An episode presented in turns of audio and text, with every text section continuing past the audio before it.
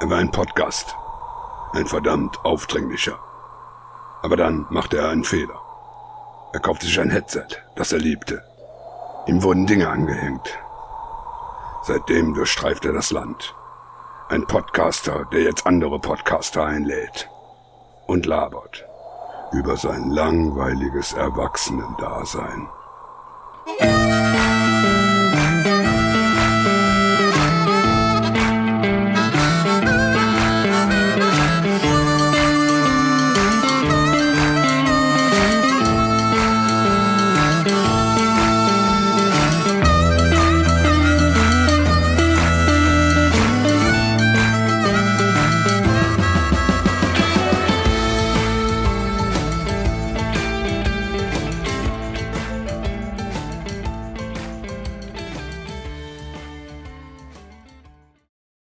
Hallo und herzlich willkommen. Hat wieder ein bisschen gedauert, aber es hat auch dran gelegen, dass der heutige Gast und ich ein bisschen Probleme hatten, uns in den ganzen Social Media Sachen, Kanälen und so zu finden.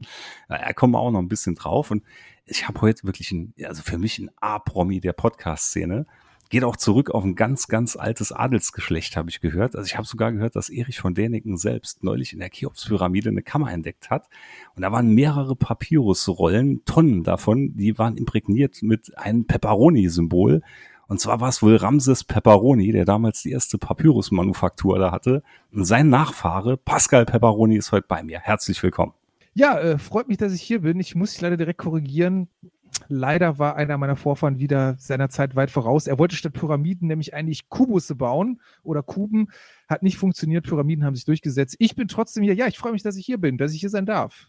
Ja, ich bin vor allem froh, dass du überhaupt hier bist. Ich hatte eben schon vor äh, Vorgespräch gesagt, äh, dass er sich überhaupt herablässt, hier zu so einem kleinen Podcast ja, Gott, hier ja, zu kommen. Äh, ja, das oh, ah, ne, wie im Kolosseum hier. Ja, Nein, Quatsch, ich freue mich, dass ich hier, äh, hier sein kann, hier sein darf, äh, wir das endlich hingekriegt haben, wie du sagtest, ja nicht immer so einfach mit den sozialen Kanälen und sozialen Medien da dann den Überblick zu behalten, wo man wie, wie mit wem geschrieben hat, wo die Nachrichten sind und äh, ja. ja. also ich glaube, man hat nachher insgesamt drei verschiedene Wege genutzt. Einmal über X, genau. über, über äh, Instagram, glaube ich, jetzt am Schluss noch über Blue Sky und kein Plan. Und es war witzig, weil irgendwann man hat da geschrieben und auf äh, B geantwortet, so mehr oder weniger. Ja, muss ich aber sagen, da ist wirklich die Technik der Feind gewesen, ähm, weil manchmal verstehe ich es wirklich nicht, wie das passieren kann, dass dann irgendwie Nachrichten im Inbox-Ordner landen, aber der teilt ja bei Instagram, teilt er dir auch ein in allgemeine und Unterordner und so, dann hast du mir zurückgeschrieben, dann war das aber nicht mehr im Hauptordner. Naja, ne, wir haben die Technik besiegt, der Mensch ist immer noch äh, Herr über die Technik, noch. Noch. Ne? Wir wissen noch, ja nicht, wie lange. Noch, noch. Vielleicht ist es auch gar nicht mehr so weit, aber wir haben es geschafft. So sieht es aus. Aber da können wir gerade, bevor wir in die Kernthemen heute reingehen, ähm, wie handelst du das mit diesen ganzen Social Media Kanälen jetzt? Wird dir das nicht auch ein bisschen zu viel? Weil, also ich und Gregor hatten neulich schon festgestellt, dass mal drei, vier Twitter-ähnliche Kanäle bedient, das wird langsam wirklich so ein kleiner Struggle. Ja, ich bin ja jetzt, ich muss ja da einen schönen Gruß nochmal rausschicken äh, an ein, äh, eine Fanin unsererseits, die mir netterweise die äh, Alexandra ähm, auch bei Twitter. Ich hoffe, ich, hoffe, ich durfte jetzt den Namen nennen. Natürlich, natürlich, natürlich. Ist auch eine, eine gute Bekannte hier. ah, sehr schön. Äh, die hatte mir ja dann Blue Sky Invite Code geschickt. Also ich habe mich bisher nur bei Twitter noch rumgetrieben, weil ich Twitter für mich persönlich immer so als eine Art Newsfed benutzt habe, obwohl Twitter natürlich so ein ganz kleiner prozentualer Anteil nur an Leuten überhaupt in Deutschland da ist. Aber kriegt man schon immer so, finde ich, so bis zum gewissen Grad ein Stimmungsbild mit. Das habe ich ja. immer ganz gern genutzt aber da immer mehr Leute jetzt wirklich ja Richtung Blue Sky gehen. Äh, Mastodon habe ich tatsächlich übersprungen. Also zu dem Zeitpunkt schien mir Twitter noch nicht äh, verseucht und verrucht genug, dass ich da irgendwie die Flucht gewagt habe. Ähm, ist ja, glaube ich, auch immer noch relativ nischig, Mastodon. Ne? Ich glaube, kennen die wenigsten ja. Blue Sky. Also man muss, glaube ich, wirklich schon so ein bisschen im Twitter-Game drin sein, damit ein Mastodon oder Blue Sky überhaupt was sagt. Und jetzt mhm. bin ich so ein bisschen bei Blue Sky. Blue Sky versucht mich da zu vernetzen und äh, für mich im ersten Moment, ja, ein bisschen traurig. Äh, meine Likes, äh, meine Posts kriegen da weniger Likes, weil es weniger Sexbots gibt. Ja, noch, noch. Noch, ne? ja, warten wir mal, wie es ist. Obwohl ich das System Blue Sky noch gar nicht so ganz verstanden habe. Vielleicht kannst du ja ein bisschen Licht ins Dunkel bringen, also weil ich habe jetzt einen Invite-Code bekommen. Ist eigentlich genau das gleiche wie Twitter. Es sieht genauso nee, klar, aus wie aber, Twitter, aber. Nee, das, das, ist klar, aber ich habe jetzt einen Invite-Code gekriegt. Mhm. Die Person, die mir jetzt eingeschickt hat, hat auch einen Invite-Code. Aber woher kamen die ersten Invite-Codes? Wie sind die ersten Leute nach Blue Sky gekommen? Weil man versucht es ja durch diese Invite-Codes so ein bisschen, sag ich mal, von so wahrscheinlich Bots hm? fernzuhalten oder hm? freizuhalten, hm? wie ich es verstehe. Ne? Also woher jetzt die allerersten da kamen, ist mal natürlich auch ein Rätsel. Ne? Irgendeiner, ja klar, der Entwickler muss ja dann irgendwie mal auf Leute zugegangen sein oder so, vermute ich. Und äh, wenn du jetzt lange genug dabei bist, bekommst du ja selber dann Invite-Codes zugeteilt, die du dann wiederum verteilen kannst. Also auch du wirst jetzt irgendwann einen Invite-Code dann äh, frei haben für jemand anderes. Oh ja, dann muss ich versuchen, eine Mayonnaise zu überzeugen, aber ich glaube, das wird ein harter Kampf. Ich glaube, er wird sich verschließen. Was? ja, also ich muss sagen, ich werde Mastodon wahrscheinlich irgendwann jetzt äh, mal aussortieren, weil der ist mal einfach von der Usability und so, also fühlt sich nicht so, so einfach an wie Twitter, sag ich mal. Und Twitter bin ich immer auch aus Bequemlichkeit, wobei ich glaube, dass Blue Sky irgendwann genau in dem enden wird, was Twitter jetzt ist. Vielleicht nicht ganz so hart, aber die ersten kleinen Tendenzen sind da schon leicht zu erkennen. Ja, ich glaube, früher oder später wird es da enden, weil ich meine, was es braucht, damit die Seite bestehen kann und auch äh, einen Platz neben Twitter oder eine Daseinsberechtigung hat, müssen mehr Leute da rein. Und sobald mehr Leute da reinkommen, keine Meinung aufeinander. Und das Problem ist natürlich, dass Leute, wir alle versuchen, man versucht sich entweder so auf, äh, ich sag mal so humorvolle Art und Weise, was Podcasts angeht, zu produzieren, auch mal Meinung rauszuhauen, irgendwelche Takes zu mhm. Themen.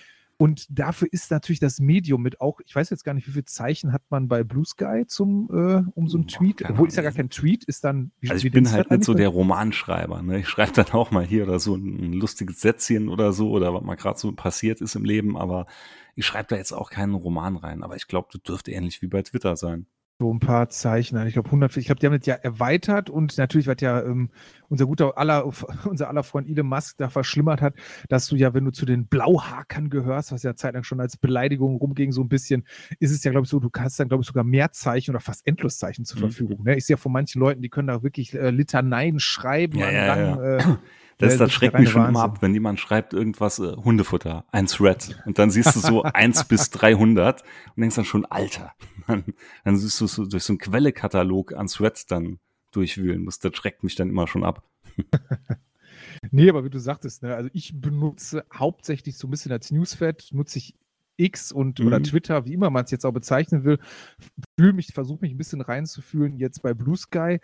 Hab ansonsten noch Instagram und dann, ja gut, wenn man es als sozialen Mediakanal sehen will oder nicht, nutze ich WhatsApp halt, wie glaube ich ziemlich viele Leute da draußen. Da aber ich glaube, das, das war es, glaube ich, ja, und Discord, schon. Discord auch noch. Discord nutze ich auch noch. Ah, okay, also da, das ist komplett an mir vorbeigegangen, ist für mich komplett böhmisches Dorf in Anführungsstrichen. Ich weiß, dass viele es nutzen, so ein bisschen hat es ja irgendwie Teamspeak abgelöst. Ich wollte gerade sagen, das wundert mich jetzt, weil du ja Discord vorgeschlagen hast für die Aufnahme. Nee, weil eigentlich ja jeder Discord benutzt, ne? Also deshalb, um Gottes Willen, äh, ich bin da nicht so drin in dem Game, aber wie gesagt, Discord ist ja eigentlich riesengroß, dadurch, dass es ja auch auf den Konsolen, ich glaube mittlerweile sogar auf einer Playstation kann man es benutzen, auf der Xbox schon lange, ist ja einfach gerade für Gamer und Leute, die so ein bisschen Kontakt halten wollen, mhm. ja, ich glaube, die, die Sache, um die man nicht rumkommt. Ne? Ist für mich so der, der legitime ähm, Nachfolger von Internetforen. Weil es ist auch ah, irgendwie ja, so genau, Gruppen genau. und so, so, so fühlt es sich ein bisschen an. Ja, irgendwie, wie gesagt, ich verkleinere oder probiere das auch mal jetzt ein bisschen zu verkleinern. Eigentlich spielt sich bei mir alles noch hauptsächlich auf X bzw. Twitter ab. Der Rest, das war alles so als Backup-Funktion irgendwann mal gedacht, falls irgendwann die Lichter ausgehen sollten. Oder war ja eine Zeit lang wirklich unberechenbar. Jetzt hört man ja auch wieder, dass ja, eventuell will er Europa verlassen damit oder sonst, aber mh, hm, abwarten solange also wie die Lichter ich, noch an sind, bleibe ich da immer noch drin. Ja, kann ich mir auch nicht vorstellen. Auch ähm, bei Twitter gilt dasselbe wahrscheinlich bei Blue Sky, je nachdem, was für Leuten man folgt, was für Content man, wofür man sich interessiert, äh, kannst du gute Sachen lesen, kannst auch scheiß Sachen lesen. Eben, eben. Ich war ja damals relativ überrascht, wo der gute Mayonnaise mir mal gezeigt hat, irgendwie über Umwege. Ich glaube, er hätte damals irgendwas zu einer Folge von uns gepostet. Und darauf haben dann auch so ein paar Sexbots geantwortet und darauf hat sich dann so diese Welt geöffnet, dass ja bei Twitter kannst du ja alles sehen, wirklich. Ne? Also ist ja mhm. unfassbar. Vom Sex bis zu Gewalt, ja, wenn ja, du drauf anlegst ja. und willst. Also das war mir vorher nicht bewusst, weil wenn man sich so in seiner bisschen, bei mir so ein bisschen hauptsächlich Nerd-Bubble, äh, Film, Serien, Zocken, halt bei, in meinem Fall noch ein bisschen äh, Politik äh, so rumtreibt, dann kriegst du solche Sachen nicht mit, weil du mhm. suchst ja auch nicht danach und die Leute, denen man folgt, posten solche Sachen, solche Sachen auch nicht. Und dann siehst du auch immer, dass es da so eine, ich sag mal wirklich Schmuddelecke in Twitter gibt. Total. Das heißt total, Schmuddelecke. Total. Ähm, muss jeder selber wissen, aber so total faszinierend, weil es ja, das hast du bei anderen sozialen Medien ja nicht, ne? Nee, es ist das wirklich ist ungefiltert. Also es ist brutal ungefiltert, wenn man einfach danach sucht, so suchbegriffmäßig. Ja, ja, genau, ne? Also wirklich faszinierend. Wie gesagt, uns hatten da irgendwelche Sexbots geliked und da waren da direkt äh, sehr explizite Bilder von äh, jungen Herren, die dann äh, gepostet worden sind darunter. Und man dachte so, what? Okay. hm. Jetzt ähm, hatten ganz übersprungen, ne? Also du bist Teil des Podcasts Die brabbelnden Bärte. Das hat man, Ach, jetzt, genau, hat ja, man jetzt voll übersprungen hier, wobei also, weiß wahrscheinlich jeder, weil euch hört euch ja wahrscheinlich jeder hier. Ja, hoffentlich. Und wenn noch nicht, dann äh, bald. Ja, und es ist halt so, äh, also es ist einer von meinen Lieblingspodcasts, muss ich wirklich jetzt sagen hier, ohne Lobhudelei oder so, weil es einfach, ich finde euch noch relativ true. Da ist keine überproduzierte Scheiße oder so. Es ist so ein bisschen wie, fühlt sich an wie Wayne's World, der Anfang, bevor alles kommerzialisiert wurde. Ja, danke. Da merken wir auch so ein bisschen wieder, was für Altersgenossen wir sind. Ne? Wayne's World, könnte man sagen, hey Kids, kommt mal ins Lagerfeuer. Ja, Wayne's genau. World. Aber genauso, wenn Kennt ihr das noch? Ja, dann mal am Schluss so schön sagt, bleibt so, wie wir sind, dann denke ich mir immer, hoffentlich bleibt ihr so, wie ihr seid.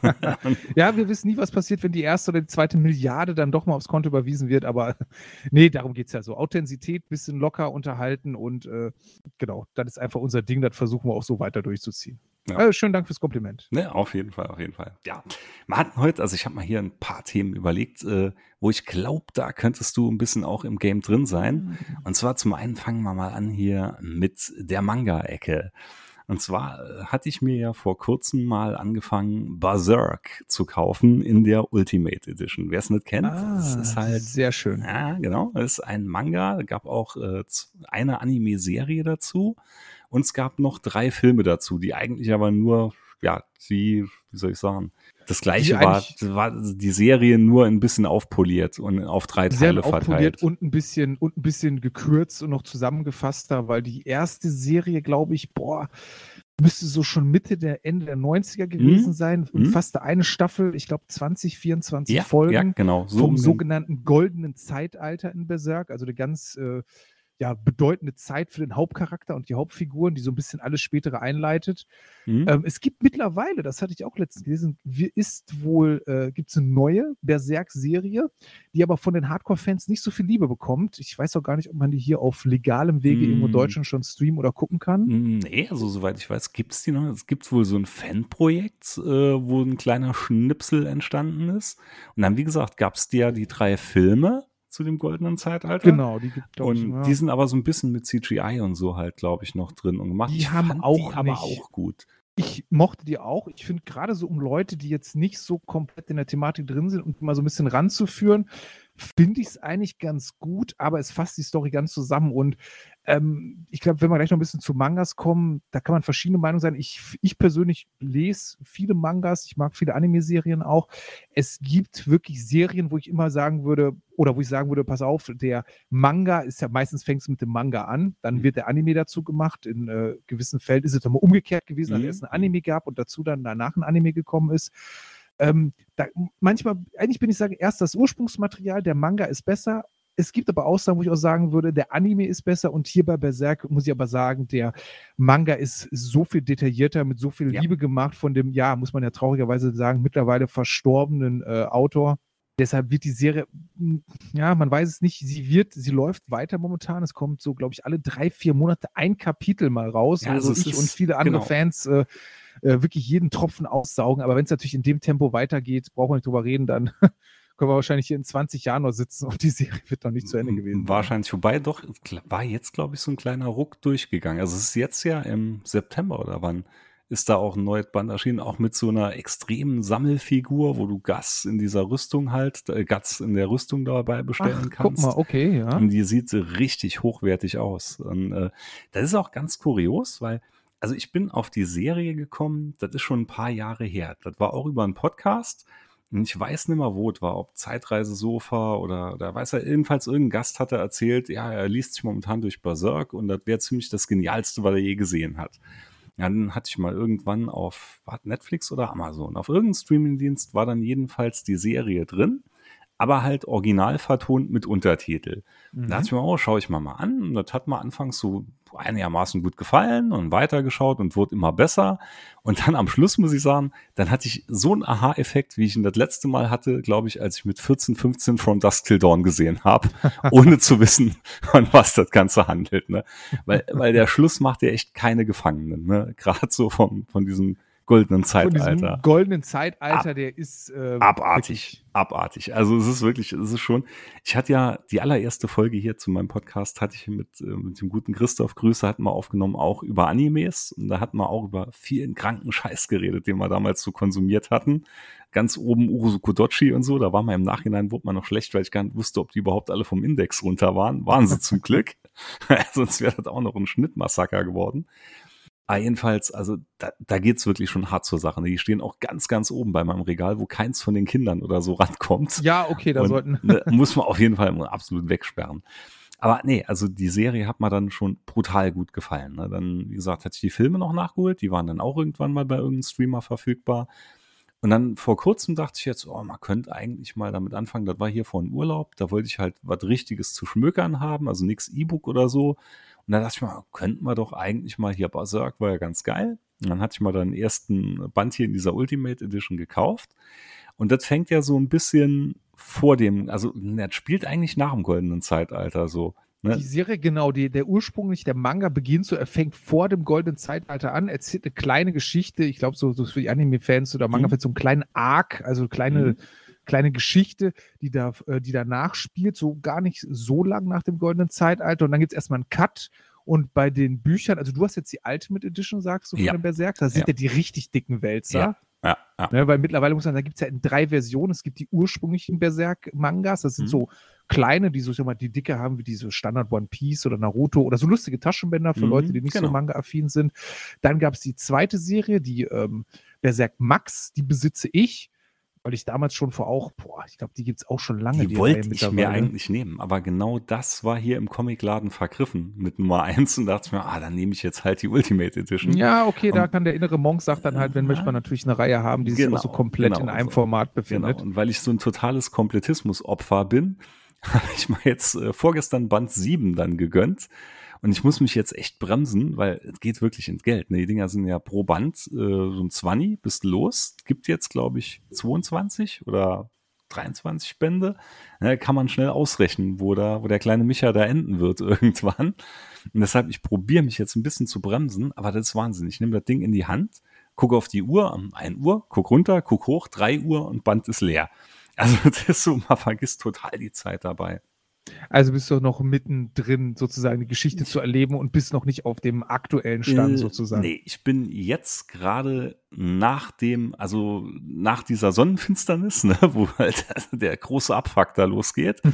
und äh, gerade so jetzt, was danach passiert. Also so quasi kurz hinter der Anime-Serie setzt, äh, bin ich jetzt gerade dran. Und ey, das ist also wirklich, das ist Wahnsinn. Das ist, wie gesagt, sehr detailliert. Also, das ist der erste Manga auch, den ich lese. Ich habe Ah, einige, okay. ja, ja, es ist, also ich habe einige Comics gelesen. Und ähm, da so, so die typischen Sachen hier, Watchmen, ich hatte Sandman, hatte ich lang bevor es diese Netflix-Serie gab, hatte ich Ah, verschlungen. sehr cool, sehr habe ich im Regal stehen. Dann die Lucifer-Comics hatte ich mir im Original gekauft, habe ich auch die Sammelbänder alle. Auch das fantastische Serie. Dawn war so eine, äh, so eine Kurzgeschichte, die ich mega abgefeiert hat. Sex Criminals, einer von meinen Lieblingscomics. Das ist sehr, sehr abstrus. Und da dachte ich mir jetzt, ja, jetzt könnte man mal mit so einem Manga anfangen. Und da war dieses Erlebnis schon von rechts nach links lesen. Da musste ich auch erst mal reinfinden. Da muss man sich erstmal dran gewöhnen, weil jetzt muss man sagen, du hast dir für meinen Geschmack auch, wobei man Berserk, ich versuche jetzt gerade den Unterschied bei den klassischen Mangas, die ja viele kennen, so wie Naruto oder One Piece, spricht man ja von den sogenannten Shonen-Mangas, Mhm. die so für heranwachsende junge Männer sind. Meistens Männer, lesen natürlich heute auch so jede Menge Frauen oder Mädels, aber so an junge, also an Jungs gerichtet war. Und Berserk, ich weiß gar nicht, wie das sich das nennt, das ist auch nochmal so ein eigenes Genre, geht da schon wirklich in die Erwachsenenrichtung. Ja, das es ist wirklich, total, wie du gesagt hast, Total. Das ist also FS, absolut FSK 21 eigentlich. Ja, so, schlimm ist es ja heutzutage nicht mehr. Ich, ich werden auch relativ frei verkauft. Ne? Ich glaube, so die meisten Buchhändler, auch wo so heutzutage, muss man ja sagen, ist das ja dankbar für so Nerds. Ähm, du musst ja nicht mal unbedingt in den Comicladen gehen, sondern kannst auch in den, zumindest bei uns in den größeren Städten, einen Mhm. Sortierten Buchladen gehen, sprich eine, eine Meiersch oder Thalia und wirst da wirklich tatsächlich dir die Berserk-Mangas kaufen können. Und ich glaube oft, die wissen gar nicht so, was die da genau verkaufen, weil Nee, die das stehen dann so, da steht dann One Piece, Naruto, vielleicht so ein One Punch Man-mäßiges. Sailor Moon und Vielleicht noch Berserk. Sailor Moon und ein paar andere Sachen, wobei man ja sagen muss, der Markt ist heute so breit gefächert. Wahnsinn. Finde ich auch super. ist Es ist Wahnsinn. ein bisschen, bisschen aus der, der grauen Ecke rausgekommen. Ja, wenn ich dann in den Comicladen bei uns reingehe, also das ist unfucking fassbar, ne, was da an verschiedenen, an Stories, an Büchern, an Serien da alles schon gibt. Das ist Wahnsinn. Aber ja, ist, man hat gar nicht so viel Lebenszeit übrig. Ja, das stimmt natürlich. Da muss man sich auf Sachen konzentrieren. Gerade wenn man so ein kleiner Nerd oder Sammler ist. Also ich persönlich äh, bin momentan dabei, so ein bisschen auszumisten weil ich eigentlich auch ein Riesensammler und ein Riesen-Nerd bin. Also Berserk besitze ich bis auf ein, zwei Bände komplett. Ich habe die mhm. alle schon mal gelesen, weil ein guter Freund von mir alle äh, besitzt. Da habe ich so Stück für Stück angefangen, die nochmal zu kaufen. Mir fehlen jetzt ein paar Bände. Dann bin ich aber auch gerade, ich weiß nicht, ob dir das was sagt, ein Riesenfan von Jujutsu Kaisen. Wieder nee. so ein klassischer Shonen-Manga nee, eigentlich. Über eine Art, äh, ja, Dämonenjäger, eine Schule, so ein bisschen Harry Potter, ein hm. bisschen Dragon Ball, so klassischer Shonen. Die mag ich auch sehr. Dann gibt es aber so etwas wie Hunter Hunter noch. Ich habe hier noch alle Dragon Ball Bände rumstehen. Ich bin großer Marvel- und DC-Fan. Da hat sich in den letzten Jahren auch so einiges ähm, wirklich angesammelt. Ja, so, und so äh, da du ja auch so ein bisschen vorbei. So ein Comic-Connoisseur bist, kann ich auch nur wärmstens empfehlen, zum Beispiel, wo ich sehr spät erst drauf gekommen bin, zum Beispiel die Hellboy-Comics, mhm. die wirklich unglaublich gut, liebevoll gezeichnet sind, tolle Geschichten und ja, da gibt es mittlerweile auch so dicke Companions voll, äh, von, kostet 1 zu circa 50 Euro, sind aber sehr viele US-Hefte drin gesammelt. Ah, ne, die wollen auch irgendwo stehen, die wollen gekauft werden. Da muss man sich als Nerd, kommt man irgendwann an den Punkt, sagt, ja, ich muss mich jetzt irgendwie auf ein, zwei Sachen mal konzentrieren ja, ja. und den Rest wirklich so ein bisschen außen vor lassen. Ja, ich mache gerade ein Bierchen auf hier. Nee, ähm, also wie gesagt, das Berserk hat mich wirklich voll abgeholt. Aber was ich jetzt witzig finde, wenn ich so nachhöre, der, das erlebt auch momentan irgendwie wieder so einen Boom, ne? Weil gerade zum Beispiel Band 7, als ich mal dann kaufen wollte, sagt er zu mir, nee, ist momentan komplett ausverkauft, bekomm mal nicht bei. Ich sage, kann jetzt sein, doch, im ah. Moment, die werden gekauft wie blöd momentan. Und ich denke, das hängt auch vielleicht ein bisschen damit zusammen, dass es jetzt wirklich halt so ein bisschen wieder Fahrt aufnimmt und halt weitergeht hier mit äh, anderem Zeichner und so. Ja, wobei man sagen muss, äh, die neuesten Kapitel, ich habe die dann alle, ja, wie kann man es, ja, Justiz, ich habe sie ähm, zu Augen, zu Gesicht bekommen, sagen wir mal. Mhm. Und die Zeichnungen sind wirklich unfassbar, wie gut der Manga kam. Mir fällt leider der Name nicht ein von dem äh, guten Herrn, der es jetzt vorführt. Der war wohl auch ein guter Freund ja. äh, von äh, Hat, Kentaro Miyaro. Kann ich auch gelesen. Und äh, macht es wohl in seinem Sinne weiter, aber die Zeichnungen sind schon wirklich sehr, sehr nah dran an den Originalzeichnungen. Also es ist wirklich mit Liebe zum Detail wird es weitergezeichnet. Und weil du sagtest, das Detailreichtum, was die Berserk-Mangas haben, also sucht wirklich äh, seinesgleichen. Hm. Und ich persönlich noch so ein bisschen würde dazu sagen, wirklich jeder, der irgendwie so ein, ja, so ein Faible für Fantasy, in dem Fall für Dark Fantasy hat, für Erwachsensgeschichten erzählen, für Geschichten mit Tönen und Tiefen und sich auf so weit irgendwie einlassen kann. Und natürlich vielleicht noch, äh, man muss natürlich offen sein, auch Manga zu lesen, wie du sagtest, von rechts nach links. Wobei, ja, da ist man so relativ schnell, schnell dran gewöhnt. Ist mal schnell drin. Also ähm, es war so das erste halbe Band und dann, dann hatte ich es verstanden. Dann geht es eigentlich von ganz alleine. Da kann man an der Stelle nochmal wirklich mhm. jedem, der irgendwie so für Comics, für Mangas ein bisschen was übrig hat oder auch für Animes. Ne? Ansonsten guckt, ich glaube mittlerweile, ich weiß nicht, ob es sie immer noch gibt, bei Netflix gab es halt die drei Filme. Guckt also die euch momentan an. Wenn die ist euch die. Serie drin bei Netflix. Und ah, okay, heißt, aber die alte, ne? Die alte, genau. Und die wie alte, gesagt, genau. die ist, ist kaum ein Unterschied. Also kann ich wirklich sagen, ist kaum ein Unterschied zum, zum Film oder zu den, den Filmen. Ich fand ja, die Serie sogar einen Ticken besser vielleicht. Äh. Ja, ich wollte gerade sagen, unter den Hardcore-Fans ist sie auch viel, viel beliebter, weil sie halt noch ja mehr mit der Hand gezeichnet ist. Ne? Ja. Also gerade die, die Animation wirkt nicht immer so top-notch bei den Filmen und ja, die Problematik, die du allein hast, ich habe das Gefühl, aber bei heutzutage vielen modernen Anime-Produktionen, gerade so was so Richtung Netflix und so geht, die haben zu wenig Bilder die Sekunde. Ne? Ja. Ich weiß nicht, ob dir jetzt ein bisschen abschweifen in der Sinne, aber wenn die, falls dir die äh, Castlevania-Serie was sagt. Ja klar, sicher, sicher. Hatte ich äh, auch, äh, ich, hatte ich verschlungen. Habe ich verschlungen, aber also der Serie wird ein, ich habe das Gefühl, das sind keine 24, sondern so gefühlt nur so 20 Frames oder so pro Sekunde. Hm. Es wirkt nicht so ganz flüssig. Ne? Ja, also ja, für mich weiß, ist ja immer ein, einen guten Nerd-Kollegen, den ich ja, den lieben Richard, den ich mal, der hört auch manchmal zu, dem werde ich die Folge ja auch äh, empfehlen. Ähm, für uns ist das Top-Notch-Level Anime ist einfach Akira. Also alles, es gibt nichts meiner Meinung nach, was mit der Hand gezeichnet ist im, im Anime-Bereich, was so gut aussieht wie Akira. Mhm, Daran misst sich für mich immer alles, weil ja. es halt auch so butterweich, so flüssig ist, so unglaublich gut aussieht. Wenn natürlich eine moderne Serie wie diesen, diese Golden Ark Berserk-Serie von 2000, ja, ich glaube so 2016, 17 oder so irgendwann müssten so die Filme schon entstanden sein. Ich weiß es jetzt auch nicht genau, aber die so sieht halt schon ziemlich Hochglanz aus, alles. Ja, Hochglanz, aber hm. nicht, nicht so flüssig, ja. nicht so butterweich. Das, ja. was fehlt. Und das ist bei der alten Serie wirklich besser. Ja, ja, ist auch so. Also von, man könnte ja mal ganz kurz anreißen, so die Story ist natürlich jetzt episch. Ich kenne ja nur diesen kleinen Teil. Ne? Also in dem Anime, in diesem goldenen Zeitalter, geht's halt um primär um Guts, ist halt ein Riesentyp mit einem Riesenschwert. Der kommt irgendwo in Verbindung zu einer Söldnertruppe. Da freundet er sich mehr oder weniger dann mit dem Anführer an, hilft dem dann aufzusteigen. Ja, und dann passiert ein Haufen Scheiße. so. Jetzt kann man es grob umschreiben, zusammenfassen. Ein Haufen Scheiße, ja, genau. So kann man sagen, ne? Und dann, das, ohne zu spoilern, das ist bisher so das einzige Logikloch in der ganzen Geschichte, das ich gefunden habe. Weil jetzt Spoiler für alle können jetzt kurz fünf Sekunden weghören. Warum bügelt Griffith die Tochter vom König? Warum? War doch eigentlich klar, dass das nicht gut ausgehen kann. Der hätte doch können ganz normal um die Hand anhalten oder sonst was und alles wäre gut gewesen. Ja, ich glaube, es waren die, die, also Griffith ist ja so ein Charakter, der wird gerade, es gibt so eine wunderschöne Szene im Anime, der halt über Leichen geht, der halt diese Ambition hat, der diese Träume hat. Ja, klar, ja, klar. Das wodurch wird, wird ja klar in, mit in dem Moment, wo er Guts hier den Auftrag gibt, hier für das Attentat. Genau. Und ich glaube einfach, es waren zu krasse, er war sich zu selbstsicher. Es war halt so die, der klassische, wie man sagt, die Hochmut kommt vor dem Fall. Er war sich seiner Sache so sicher, dass er nicht mal daran gedacht hat, irgendwie versagen zu können. Mhm. Und jemand muss halt sehr hoch steigen und sehr tief fallen. Ne? Darauf basiert ja das Ganze. Ja. Es geht ja dann ja. um, um äh, ja, Leute, die quasi alles opfern, quasi um Macht zu erlangen, um ja. Ja, um ihren Traum zu verwirklichen. Um das, ihren Traum, ja, genau. Das steht um ja Traum so im Mittelpunkt. Ne? Er macht ja alles dafür, um seinen großen Traum zu verwirklichen. Und ähm, jetzt kann man drüber streiten, ob es eine wirkliche Freundschaft ist, die er zu Guts dann aufbaut, oder ob Guts wirklich nur Mittel zum Zweck ist. Weil eigentlich glaube ich das nicht. Ich glaube, es war schon so ein Anflug von wirklicher Freundschaft da.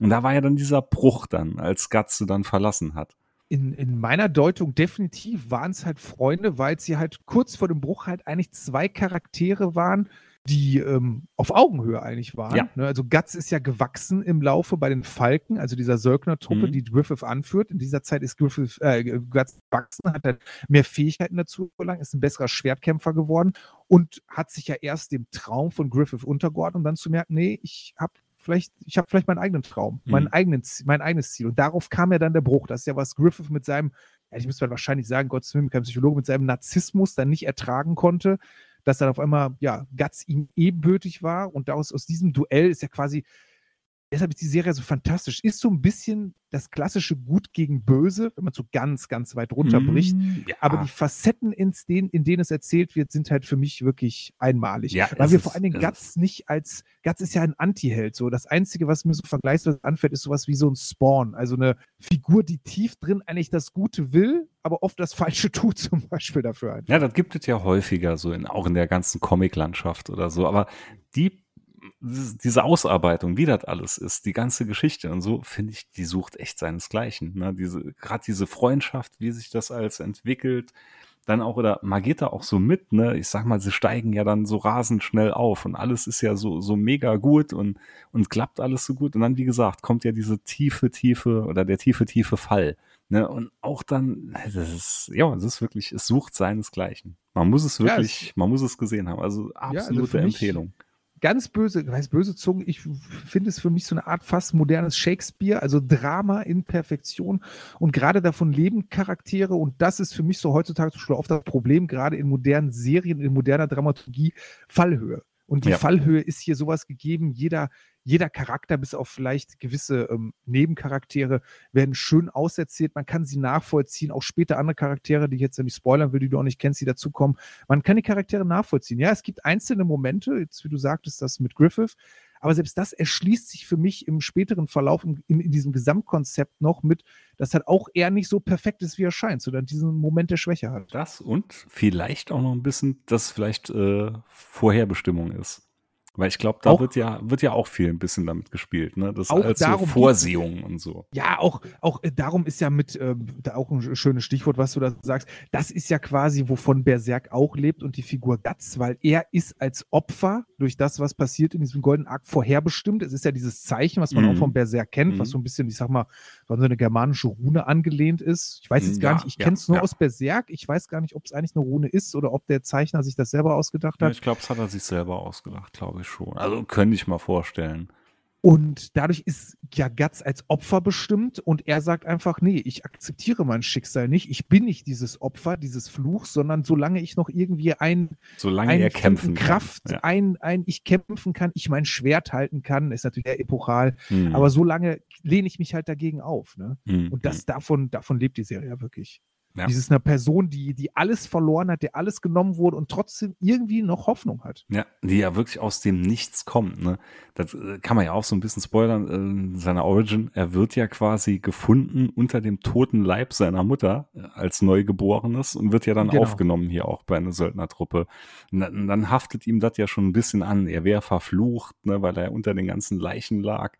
Und das ist ja auch schon allein, also es ist wirklich, ähm, ich kann es immer nur wieder sagen, es ist verdammt durchdacht alles. Genau, deshalb unser Aufruf hier von uns beiden, glaube ich, nochmal, ne? Zieht euch Berserk rein, Ja. guckt es, hört es, lest es, wie auch immer. Gibt sogar so ein paar für so vielleicht Nerds, die vielleicht eher sagen mit, ah, ich will den Zugang auf eine andere und Weise. Gibt sogar ein ganz passables Spiel für die PlayStation 4 noch. Wenn ihr es noch kriegt, also ich glaube als physische Version, ist es fast nicht bezahlbar. Es heißt Berserk and the Band of the Hawk und ähm, ist so vom Genre sowas, ähm, so ein bisschen Hack und Slay, ähm, ach, so wie Dynasty Warriors. Okay, Mag- mögen das vielleicht ein paar mal, Leute da draußen mal kennen. direkt mal hier auf die Liste setzen. Das kannst du auf die Liste setzen. Also es ist, es ist vom Spielprinzip, sprich Dynasty Warriors, ne, einfach Wellen von Gegnern für die Leute, die es nicht musst du mit deinem Held besiegen. Du kannst aber Guts spielen, du kannst äh, viele von den Kameraden spielen und ist, und tatsächlich, du bekommst die Geschichte relativ ähm, nah am äh, Originalmaterial nacherzählt. Ne? Also wirklich so für Zocker da draußen, Berserk und the Band of the Hawk, schreibt euch mal auf die Liste.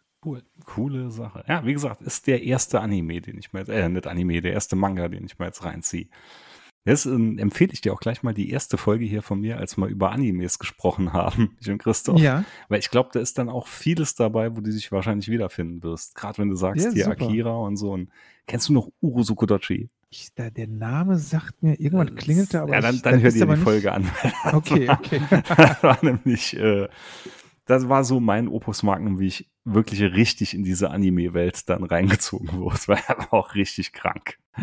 Aber auch eine epochale Story dahinter. Das ist immer schön. Ja, also bei mir muss ich sagen, ich bin da eher ein alter Hase. Bei mir hat es wirklich, wie bei vielen, ganz klassisch wirklich, ich glaube, mit Dragon Ball wirklich angefangen. Mhm. Und da nicht mal mit dem Manga, sondern wirklich mit dem Anime ganz klassisch, mehr durch Zufall auf RTL 2 damals. Die hatte ich sogar noch aus dem französischen Fernsehen gekannt, weil da liefen die damals hier bei uns grenznah, konnte man das auch empfangen. Und da hat hier noch keiner von Dragon Ball was gehört. Das war, Ja. musst du, musst du 87, 88 rum gewesen sein. Ja, Also, Dragon Ball, ich glaube, der Anime ist ja wirklich, glaube ich, so gut Punkt. Ich glaube, so 86 ging der Anime auch grob los. Ich glaube, der Manga ist so von Anfang der 80er, so 82. Hat er dann schnell, war ja so beliebt, dass dann aus dem Manga ein Anime gemacht wurde.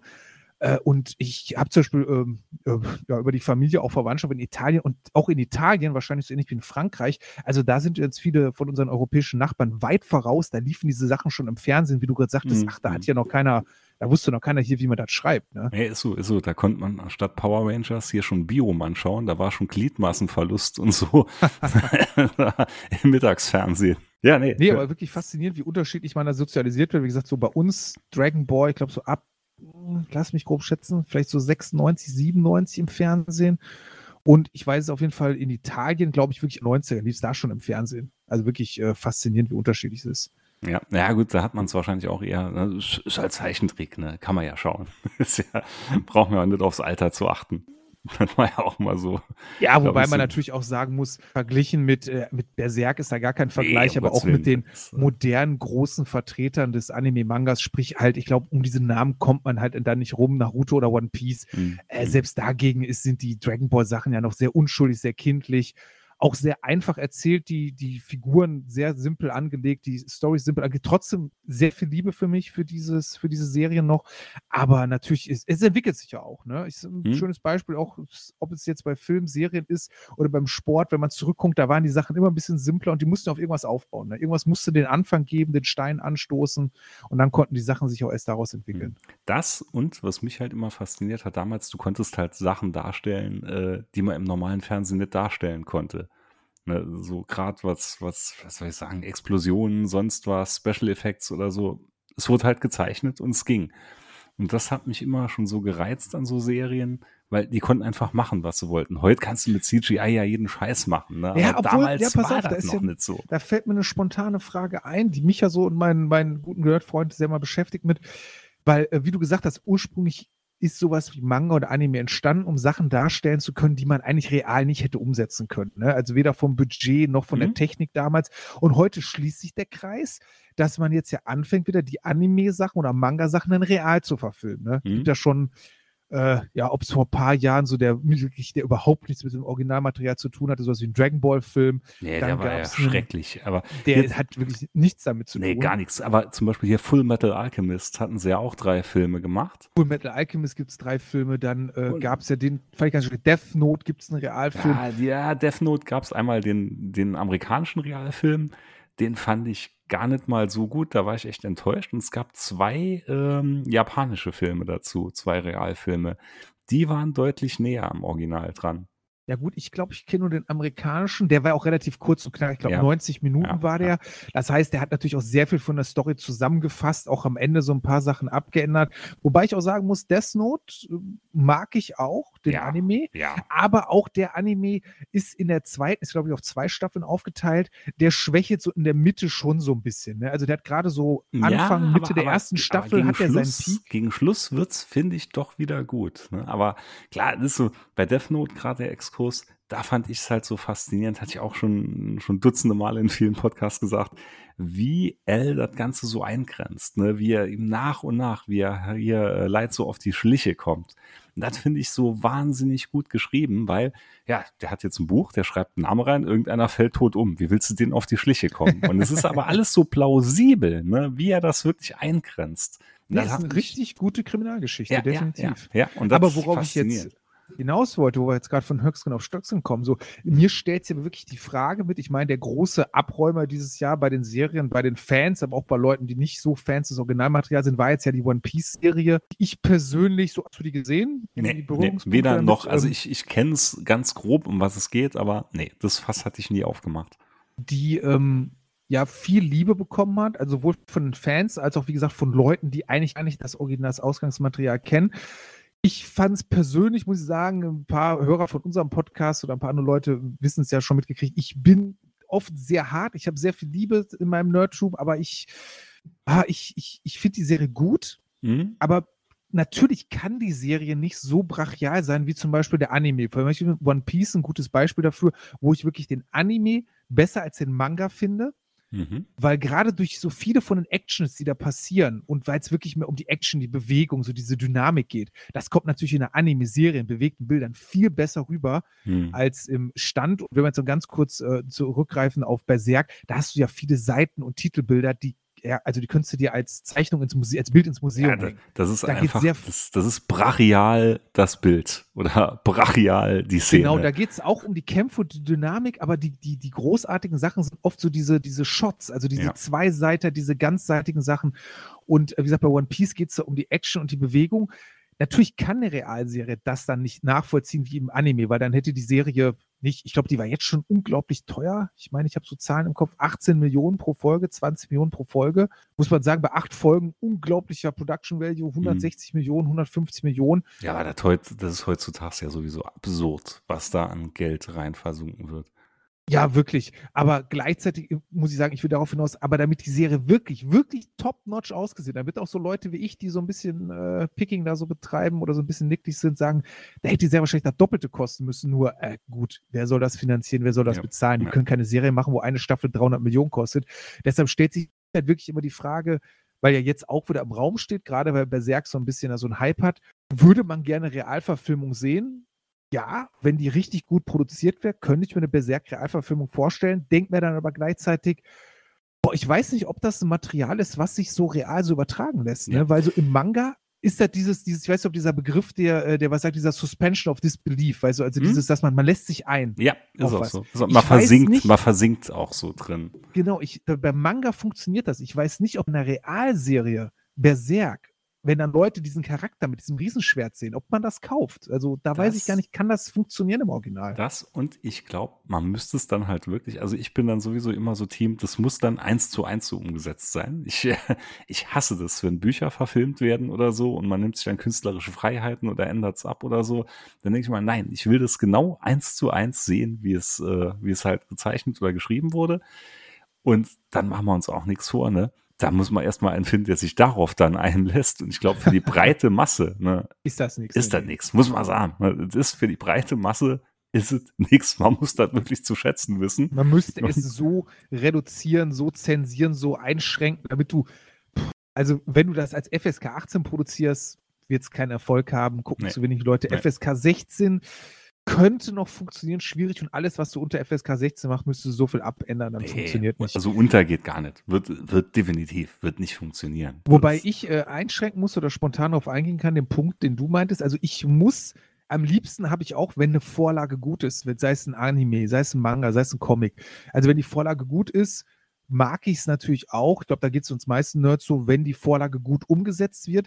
Ich persönlich bin zumindest bis zu dem Punkt offen, dass ich sage, ich muss und erwarte nicht immer eine 1 zu 1 Umsetzung, aber was mich persönlich sehr oft um, äh, aufregt, äh, da spreche ich, spreche ich vor allen Dingen für mich so die ganzen Comic-Umsetzungen der letzten Jahre großartig von Marvel und DC an.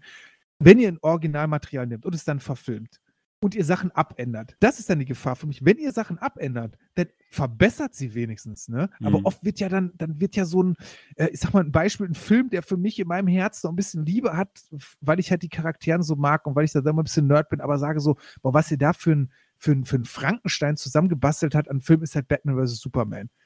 Man nimmt halt so verschiedene Versatzstücke, sei es zum einen von äh, der dunkle Ritter, sei es zum anderen von der Doomsday-Geschichte und macht da so ein, ja, so ein Frankenstein draus, mhm. mhm. wo so ein Film in drei Stunden oder zweieinhalb Stunden nicht funktionieren kann, wo so, man dann so eigentlich nichts Halbes und nichts Ganzes.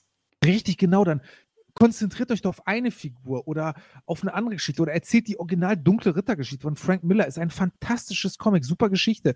Natürlich ist das dann Dead End, ne, weil du mhm. fängst mit einem alten Superman, einem alten Batman an, aber dann nehmt doch nicht dieses Originalmaterial und verfälscht es so sehr. Ne? Also das ist wirklich heutzutage so ein bisschen ein Fluch unserer Zeit, wirklich. Ja, das. Wobei manche Story, da muss ich jetzt gerade Gregor zitieren, wenn ich noch einmal sehe, wie die Waynes in diese Gasse gehen, kotze ich einen Strahl. das ja, haben wir äh, jetzt schon so oft gesehen und, und irgendwann ist auch mal gut.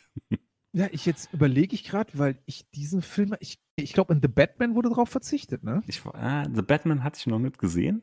ich, nee, wirklich nicht. Bin ich äh, irgendwie, ja, warum eigentlich? Ich habe keine Ahnung, warum ich den noch nicht gesehen habe. Das ist jetzt verdammt gute Frage.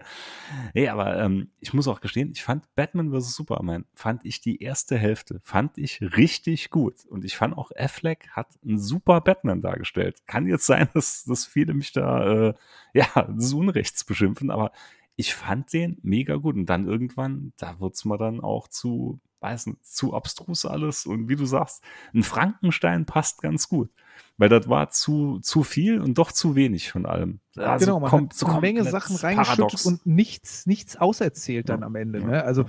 wirklich furchtbar. Aber zu dem Punkt, also Batfleck, äh, wie man ja so schön sagt, ist für mich, also zumindest die optische Darstellung in vielen Szenen, ist das für mich, also wirklich, als hätten sie den Batman aus dem mhm. Frank Miller Comic genommen. Ein Batman, der vielleicht von der Erscheinung nicht vielen so gefallen mag, aber mir gefällt dieses, dieses bulkige, dieses fast wie ein Wrestler, so dieses übertrieben breite Schultern.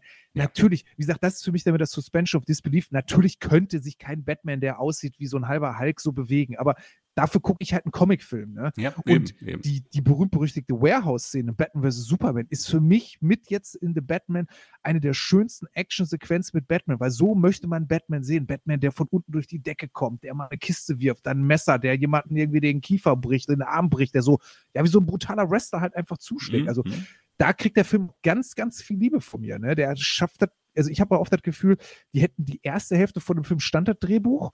Ja, und dann war man wieder so ein bisschen, ja, puh, aber wie führen wir die zu Ende? So, ja, keine Ahnung. Und dann wird so ein Zufallsgenerator angeschmissen oder keine Ahnung. Und dann kriegt man da halt wirklich am Ende so, eine, ja, so einen Knoten raus, der sich überhaupt nicht irgendwie auflöst und irgendwie einen so unbefriedigt rückt ist. Ja, ja. Es ist wie so, wie so ein cooles, cooles Auto, wo man dann, wo du merkst, die Ingenieure, ah, der Anfang, die Front, das sieht alles super geil aus. Und dann, ja, Heck, was machen wir jetzt mit dem Heck? Ja, mach einfach irgendwas. Ne? Hauptsache, wir schließen es jetzt ab. ja, wie oft gesagt wird, das ist so ein bisschen klassisches Zack Snyder-Problem, ne? Weil was Zack Snyder kann, ist Inszenierung, ist filmisch, ich weiß jetzt gar nicht, wie sein Hauptkameramann heißt, mit dem er zusammenarbeitet. Also das kann Zack Snyder. Man kann ihm viel vorwerfen, aber so die, das Op die Optik äh, und Inszenierung hat der Mann drauf. Die mhm. Substanz, mhm. ja, ne? Ja, ist dann leider hier und da zu wünschen. Zu, zurück, wenn ich sag mal, kommen wir jetzt wirklich zu, von Stöckchen auf Stein, aber ist ja scheißegal hier, ne? ist ja hier Stammtisch-Talk. Ähm, so hier mit Verfilmungen und wie nah das dran ist, zum Beispiel hier The Sandman. Ich weiß nicht, hast du die Comics gelesen oder? Ich kenne die Comics. Ich habe auch einige, das ist wirklich schon, wie du ja sagtest, die gibt es ja schon super ja, lange auch. Hatte ich auch vor, ich vor Jahren mal angefangen. Und also einer wirklich meiner liebsten Comics. Ich, also The Sandman und Lucifer, egal ob jetzt die von hier, na, von Holly Black oder von Mike Carey, beide super, auch die ganzen Geschichten und so, absolut meine Lieblingscomics, kann ich wirklich so sagen, noch vor Watchmen und allem anderen. Ich finde die genial. Und die, ähm, ja, die Umsetzung jetzt von Netflix war gut, muss ich wirklich sagen. Sie haben es bestmöglich daraus gemacht, um es halt einem breiten Publikum zu präsentieren. Wenn man es wirklich eins zu eins wie in den Comics als umgesetzt hätte, glaube ich, dann hätten sie ein Problem gehabt, so die Masse an Leuten zu erreichen. Aber das war schon so was, da denke ich mal, nee, ich hätte es also lieber, ich hätte lieber eins zu eins gesehen. Und das macht die, mhm. die Audible-Geschichte. Also es wurde ja auch von Audible vertont. Stimmt, stimmt. Und genau, die ja. machen es wirklich eins zu eins, ne? Als ob du das Comic vorgelesen bekommst, aber im richtigen Setting und vertont und mit, mit den Geräuschen und so. Da bist du wirklich direkt wie im Comic drin, wenn du sie gelesen hast. Das fand ich wahnsinnig gut. Da hoffe ich auch, dass jetzt Akt 4 dass das noch kommt, weil sie hatten jetzt drei Stück gemacht. Mhm ist nicht ganz. Also die Story ist noch nicht ganz zu Ende erzählt, wie in den Comics. Ähm, die Netflix, ja, also wie gesagt, ich kenne nicht alle Comics, da gibt es auch, boah, ich weiß nicht, wie viele Paperbacks gibt es davon? Also ist ja, glaube ich, immer abgeschlossen. Es waren 72 Hefte, glaube ich, 72 oder 74 Hefte und ich habe hier die Sammelbände stehen, das waren jetzt, glaube ich, jetzt müsste ich wieder ins Regal rennen, aber ich glaube, es waren 12 oder 13 Stück. Ne? Mhm. Ich glaube, ich habe davon so grob 6, 7, 8 Mal damals von einem Bekannten, der die auch gesammelt hat, gelesen, also ich bin nicht komplett in dem Universum drin, fand es aber auch super, sowohl als Story als auch äh, Zeichnung. Hat ja einen sehr, sehr eigenen Stil gehabt. Ja, vor allem immer unterschiedlich. Ne? Auch.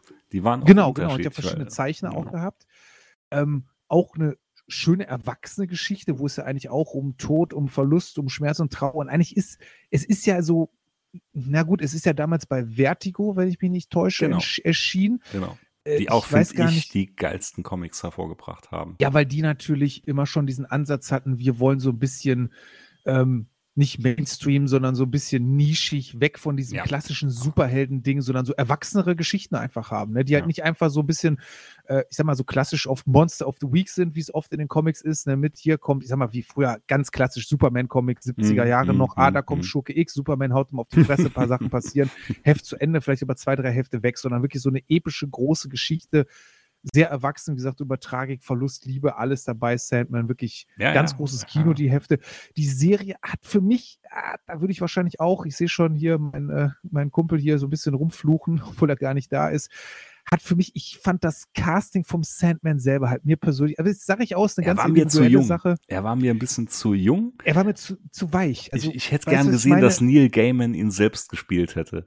Oh ja, weil, weil ganz ehrlich, wenn du die Comics anschaust, das ist Neil Gaiman, wie er sich selbst gezeichnet hat.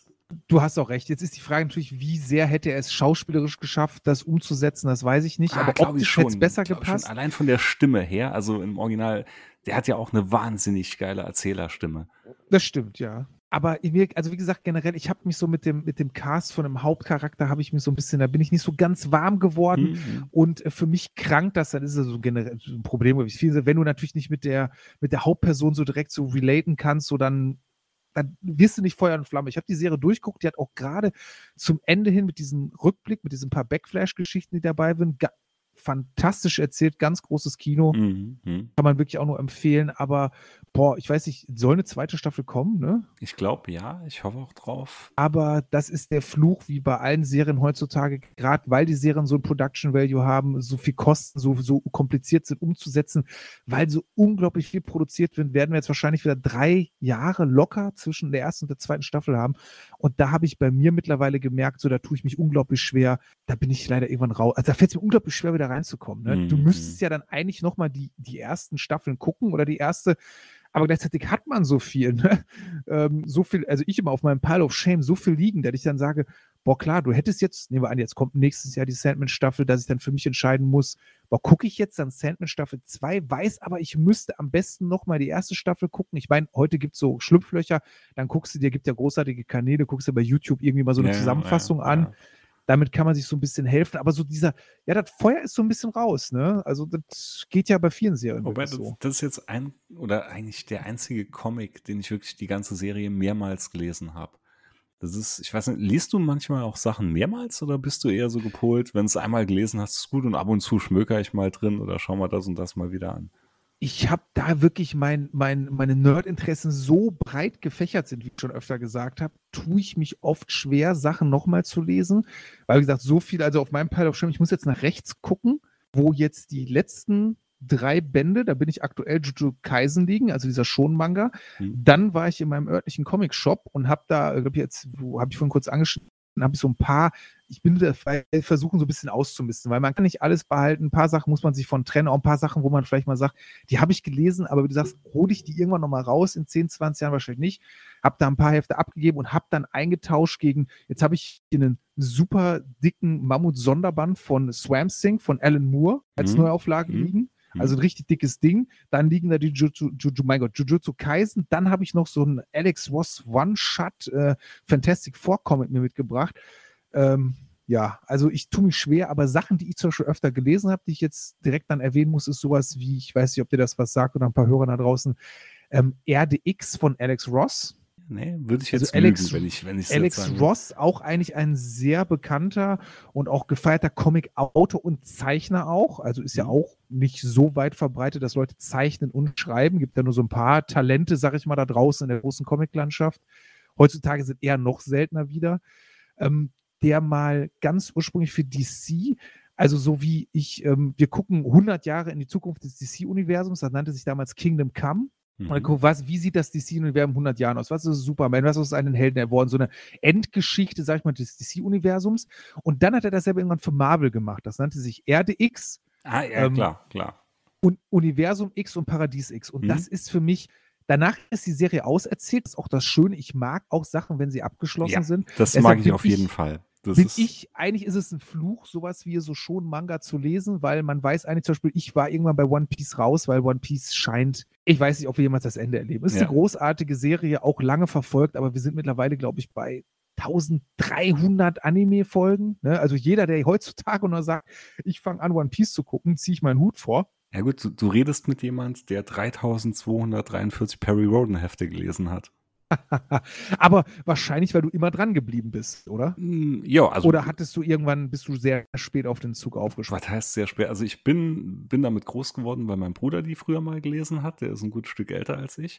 Und ich hatte dann initial damit angefangen wieder, als mein äh, erstes Kind auf die Welt kam, kurz davor.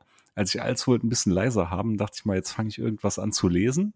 Mhm. Und ja, dann hatte ich angefangen und hat dann wirklich erstmal auf dem Fundus daheim konnten zurückgreifen und auch noch Verwandte von meiner Frau, die dann auch gelesen haben. Und ja, irgendwann hatte ich es dann nur noch digital dann gekauft und ja, wie gesagt, hat dann so, ich glaube damals, weiß nicht mehr, wie viele Jahre es waren, bis ich auf dem aktuellen Band, da war gerade bei 2600, bis ich dann darauf angeschlossen habe. Und seitdem dann, ne, jede Und die Woche Serie immer. läuft auch immer noch, ne? Ja, ja, ja, ja, seit den 60er Jahren.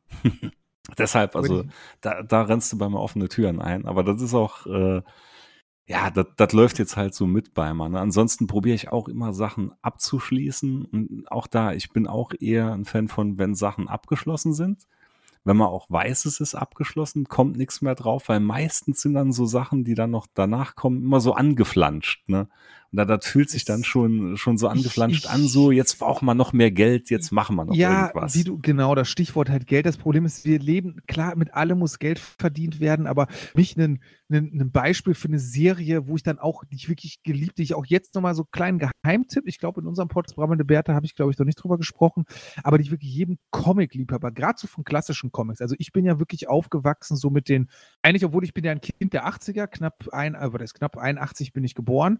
Ah, Ähm, Dito, bin aber bester Jahrgang. bisschen, ja, bester Jahrgang. Bin mit den, warte, ich muss mal ganz Mhm. kurz hier so einen Stubentiger rauslassen, sonst gibt es hier äh, gleich Verletzte. Bin sofort wieder da. Alles klar?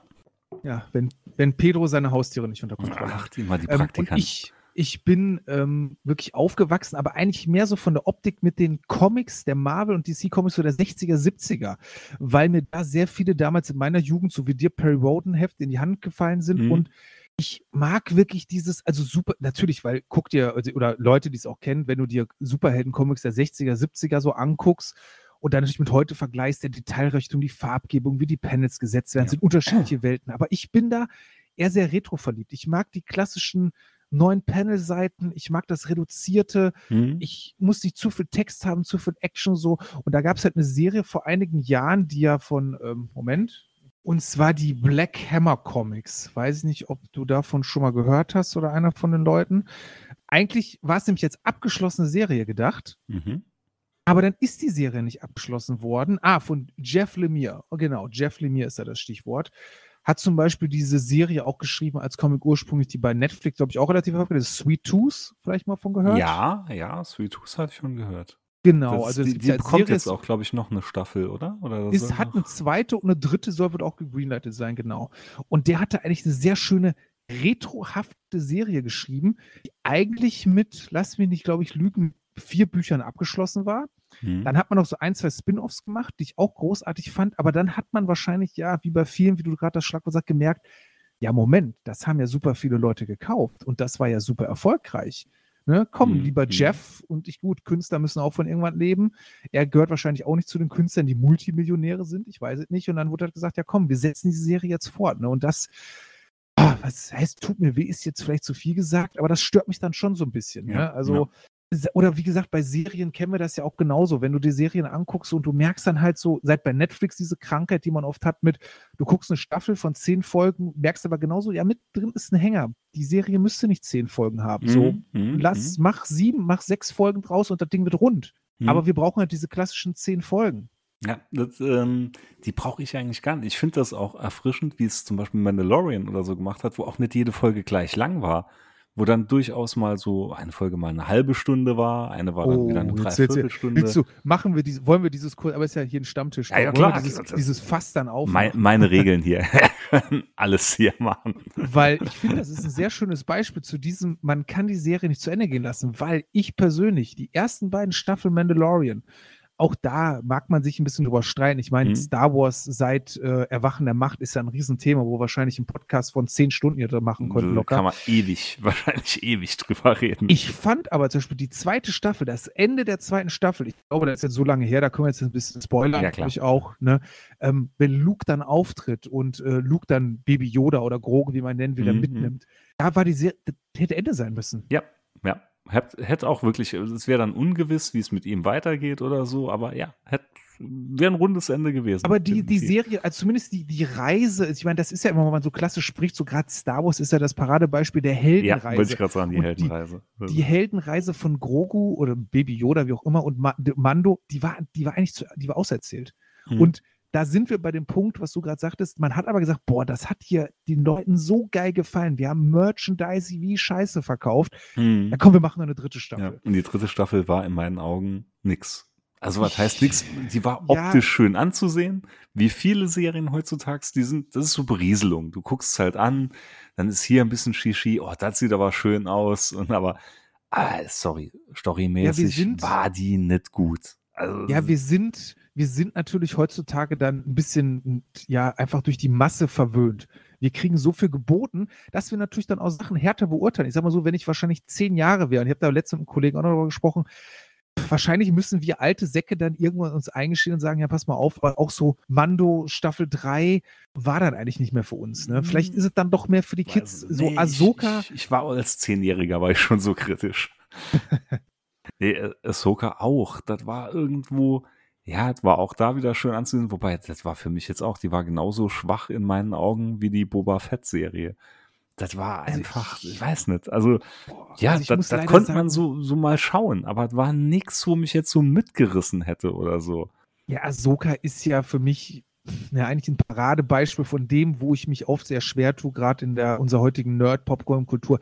Die Serie ist eigentlich Fanservice von Anfang bis Ende. Ja, ja. Ahsoka ist einfach Fanservice, Ist um Leute zu Fanservice. sagen, wer hat Rebels gesehen, wer hat, ähm, ach, wie es immer, Clone Wars gesehen. Für diese Leute, die damit aufgewachsen sind, ist die Serie gemacht, damit die halt diese, diese Aha-Momente, ne? dieses Leonardo DiCaprio-Meme, du kennst ja, wo er im Kino sitzt und Mhm. so zeigt so, Hm, genau. genau für diese Momente ist die Serie, ach, hier, den kenne ich, ach, den kenne ich, ah, geil, den, den kenne ich auch noch. Aber die Substanz bei der Serie, was gerade bei Ahsoka traurig ist, weil die sieht streckenweise wieder richtig gut aus. Ja, optisch. Fett fand das, ich das ist ja das, was ich sag, ne? Optisch. Alles Berieselung pur, ne? So, das ist wie ein schöner Bildschirmschoner. Kannst du anschauen, aber so substanziell, hm, ich weiß es nicht. Ne? es bleibt halt, nicht- es bleibt halt nicht wirklich viel zurück. Und wo mir Ahsoka so ein bisschen als Nerd sogar wehgetan hat, muss ich sagen, ich habe also mit, boah, muss ich auch so 13, 14 gewesen sein, war ich ein Riesenfan des, wie man ja heutzutage ist es ja nur noch das, äh, Achtung, jetzt harter Star Wars Talk für alle da draußen.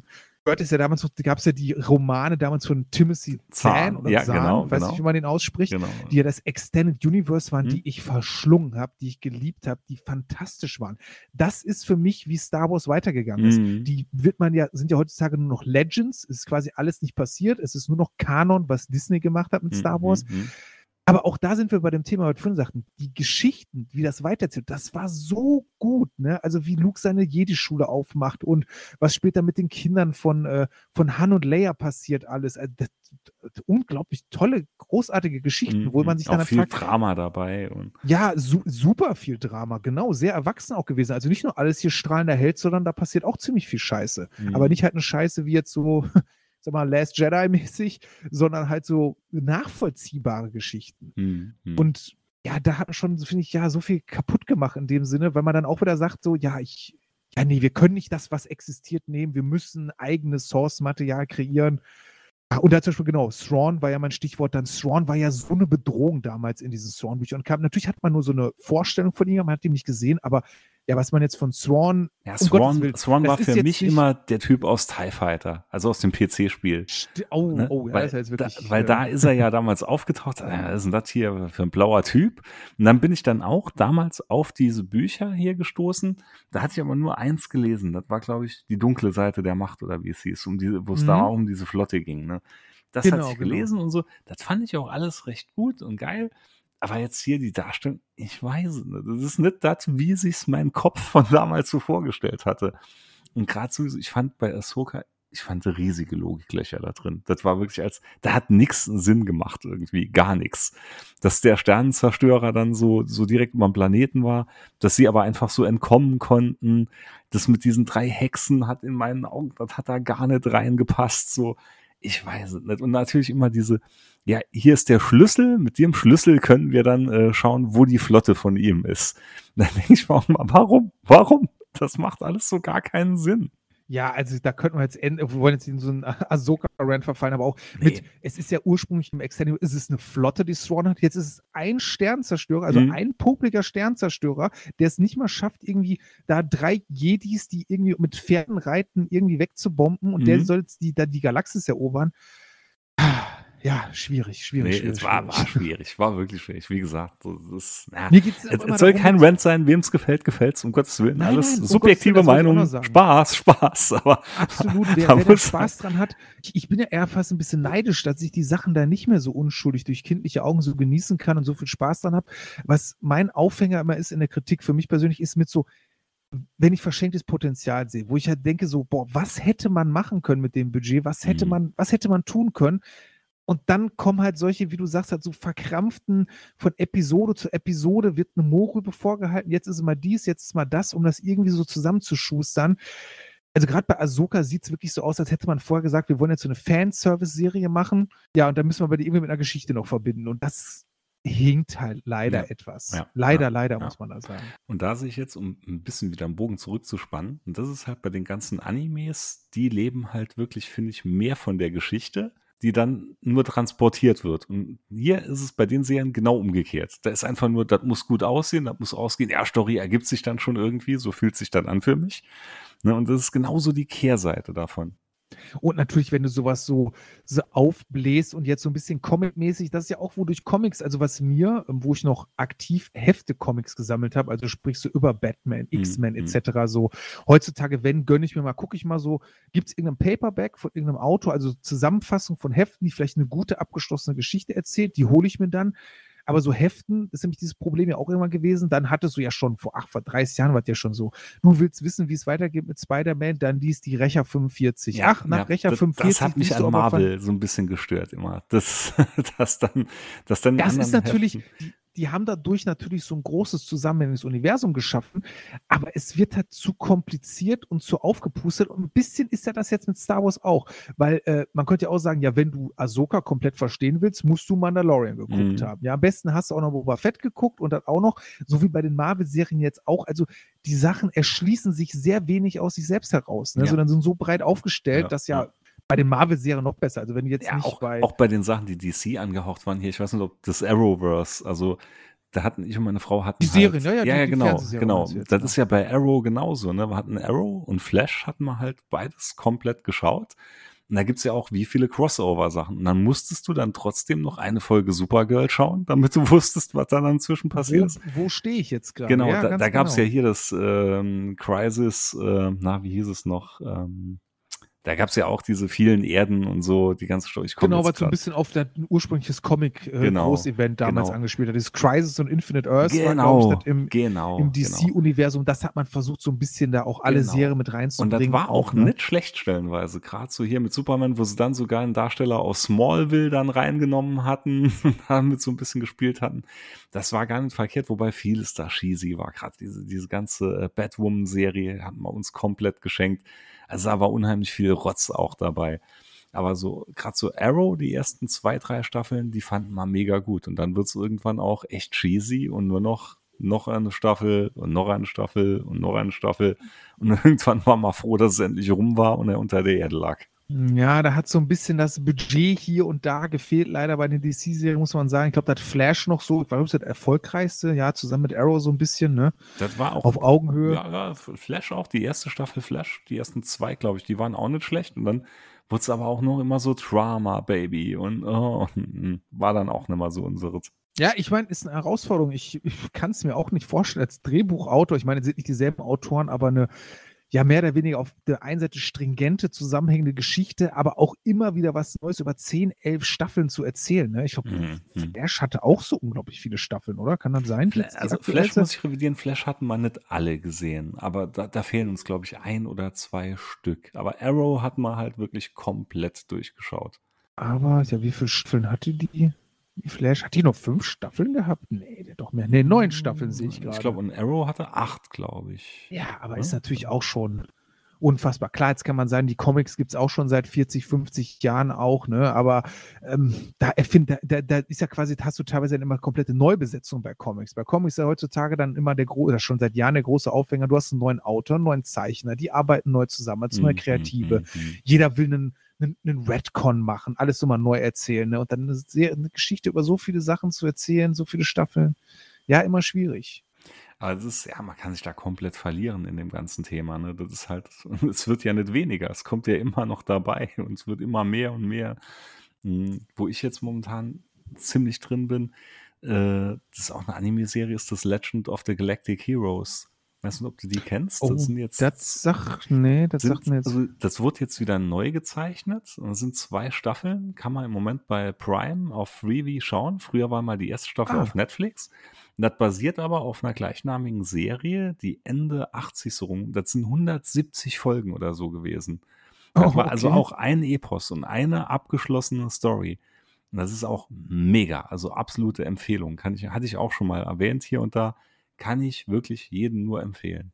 Das ist Mhm, auch ja, Legend of the Galactic Heroes. Basiert auch auf einer Romanserie. Ich glaube, es sind im Original sechs oder sieben Romane. Ah, also so ein bisschen äh, Fantasy sozusagen. Also Science, Fiction. Science Fiction, ja, Science, ja, Science Fiction. Science Fantasy, so. Das Science Fiction, aber auch ohne richtiges Gut und Böse. Das verschwimmt auch so ein bisschen, auch mit Anti-Held und, äh, und Held drin. Also wirklich mega Empfehlung. Gerade die erste Staffel ist wirklich ist genial und auch richtig gut produziert. Oh, klingt auf jeden Fall interessant. An der Stelle fällt mir da spontan ein, weil das letztens hier auch Thema war, äh, The Boys ja, geguckt. Ja, auch. natürlich. Da sind wir jetzt beim äh, Generation V. Schauen wir momentan. Ist nicht schlecht, kommt aber auch nicht ganz an The Boys ran. Ja, da muss ich, äh, wo ich gerade nämlich eine, wirklich äh, eine Lanze verbrechen muss, sagen, wie viele Folgen geguckt von Generation V? Äh, ich bin, ich glaube, wir hatten jetzt alle, die draußen waren, bisher gesehen. Ah. also wenn, fehlt uns maximal eine. Ja, ich glaube, sechs Folgen waren es jetzt, sind draußen mit der sechsten ist jetzt, glaube ich, auch Ende. Dann soll es theoretisch nee, dann, weitergehen, dann wie ich das noch, verstanden dann habe. Soll noch eine kommen. Acht, dann müsste noch dann eine. soll noch eine kommen. Oder, also zumindest hatten wir dann noch nicht den Schluss gesehen. Ich bin mir jetzt nicht sicher, ob fünf oder sechs Folgen waren, die wir geschaut haben. Also das ist äh, stellenweise wirklich verblüfft mich die Serie auch gerade hier, wenn, wenn er immer die Puppen vor sich sieht. Da, also da wollte ich nämlich gerade, wie gesagt, drauf hinaus mit, die Serie hat so für mich ein bisschen rumgeplätschert, mhm. hat natürlich versucht, ich meine, The Boys hat da riesengroße Fußstapfen gelassen, ja. da brauchen wir nicht drüber ja, reden. Also ja. jeder, der auch muss man ja auch sagen, für die, die nicht kennen, aber jeder, der was für äh, Superhelden und für erwachsene Erzählungen, in Anführungsstrichen, sage ich mal, über hat, arm oder kommt um The Boys nicht herum, kann man einfach mhm. sagen.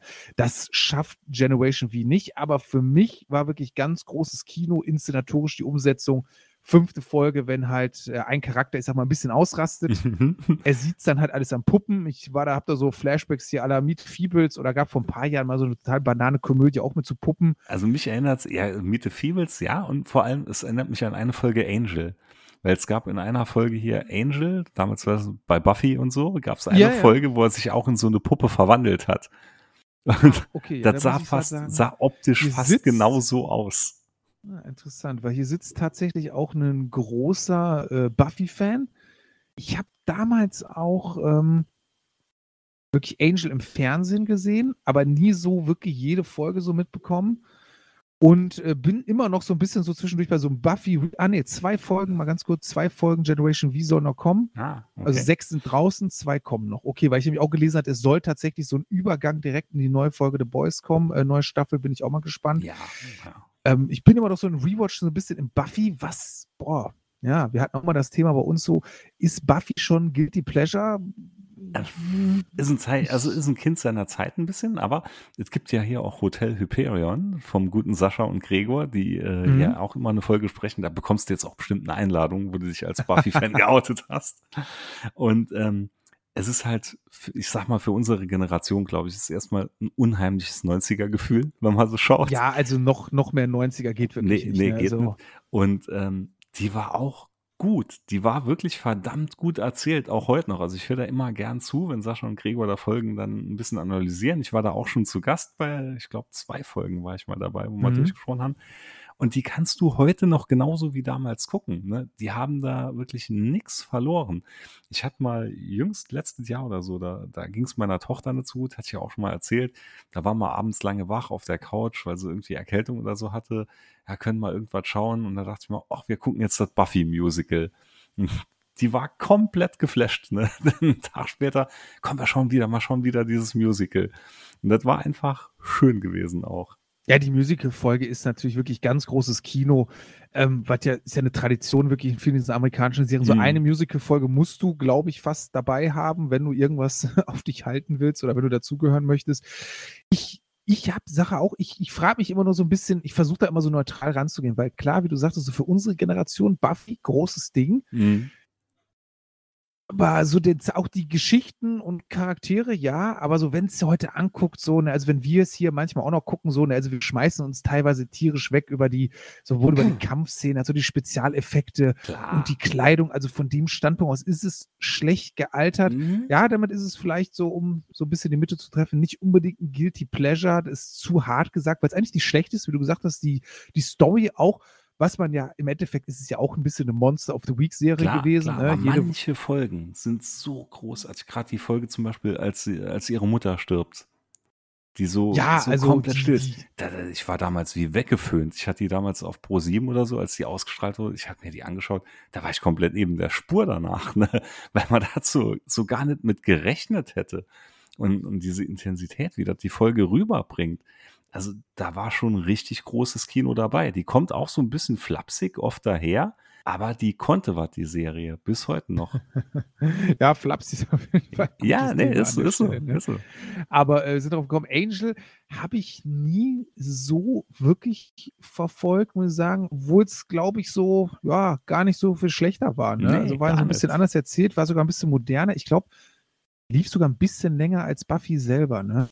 Ich glaube, Buffy war zu Ende, glaube ich, bevor, bevor Angel zu Ende war, War, ich, sogar, war halt, ich. ich. fand den allgemein den Schluss fand ich so ein bisschen unversöhnlich. ne?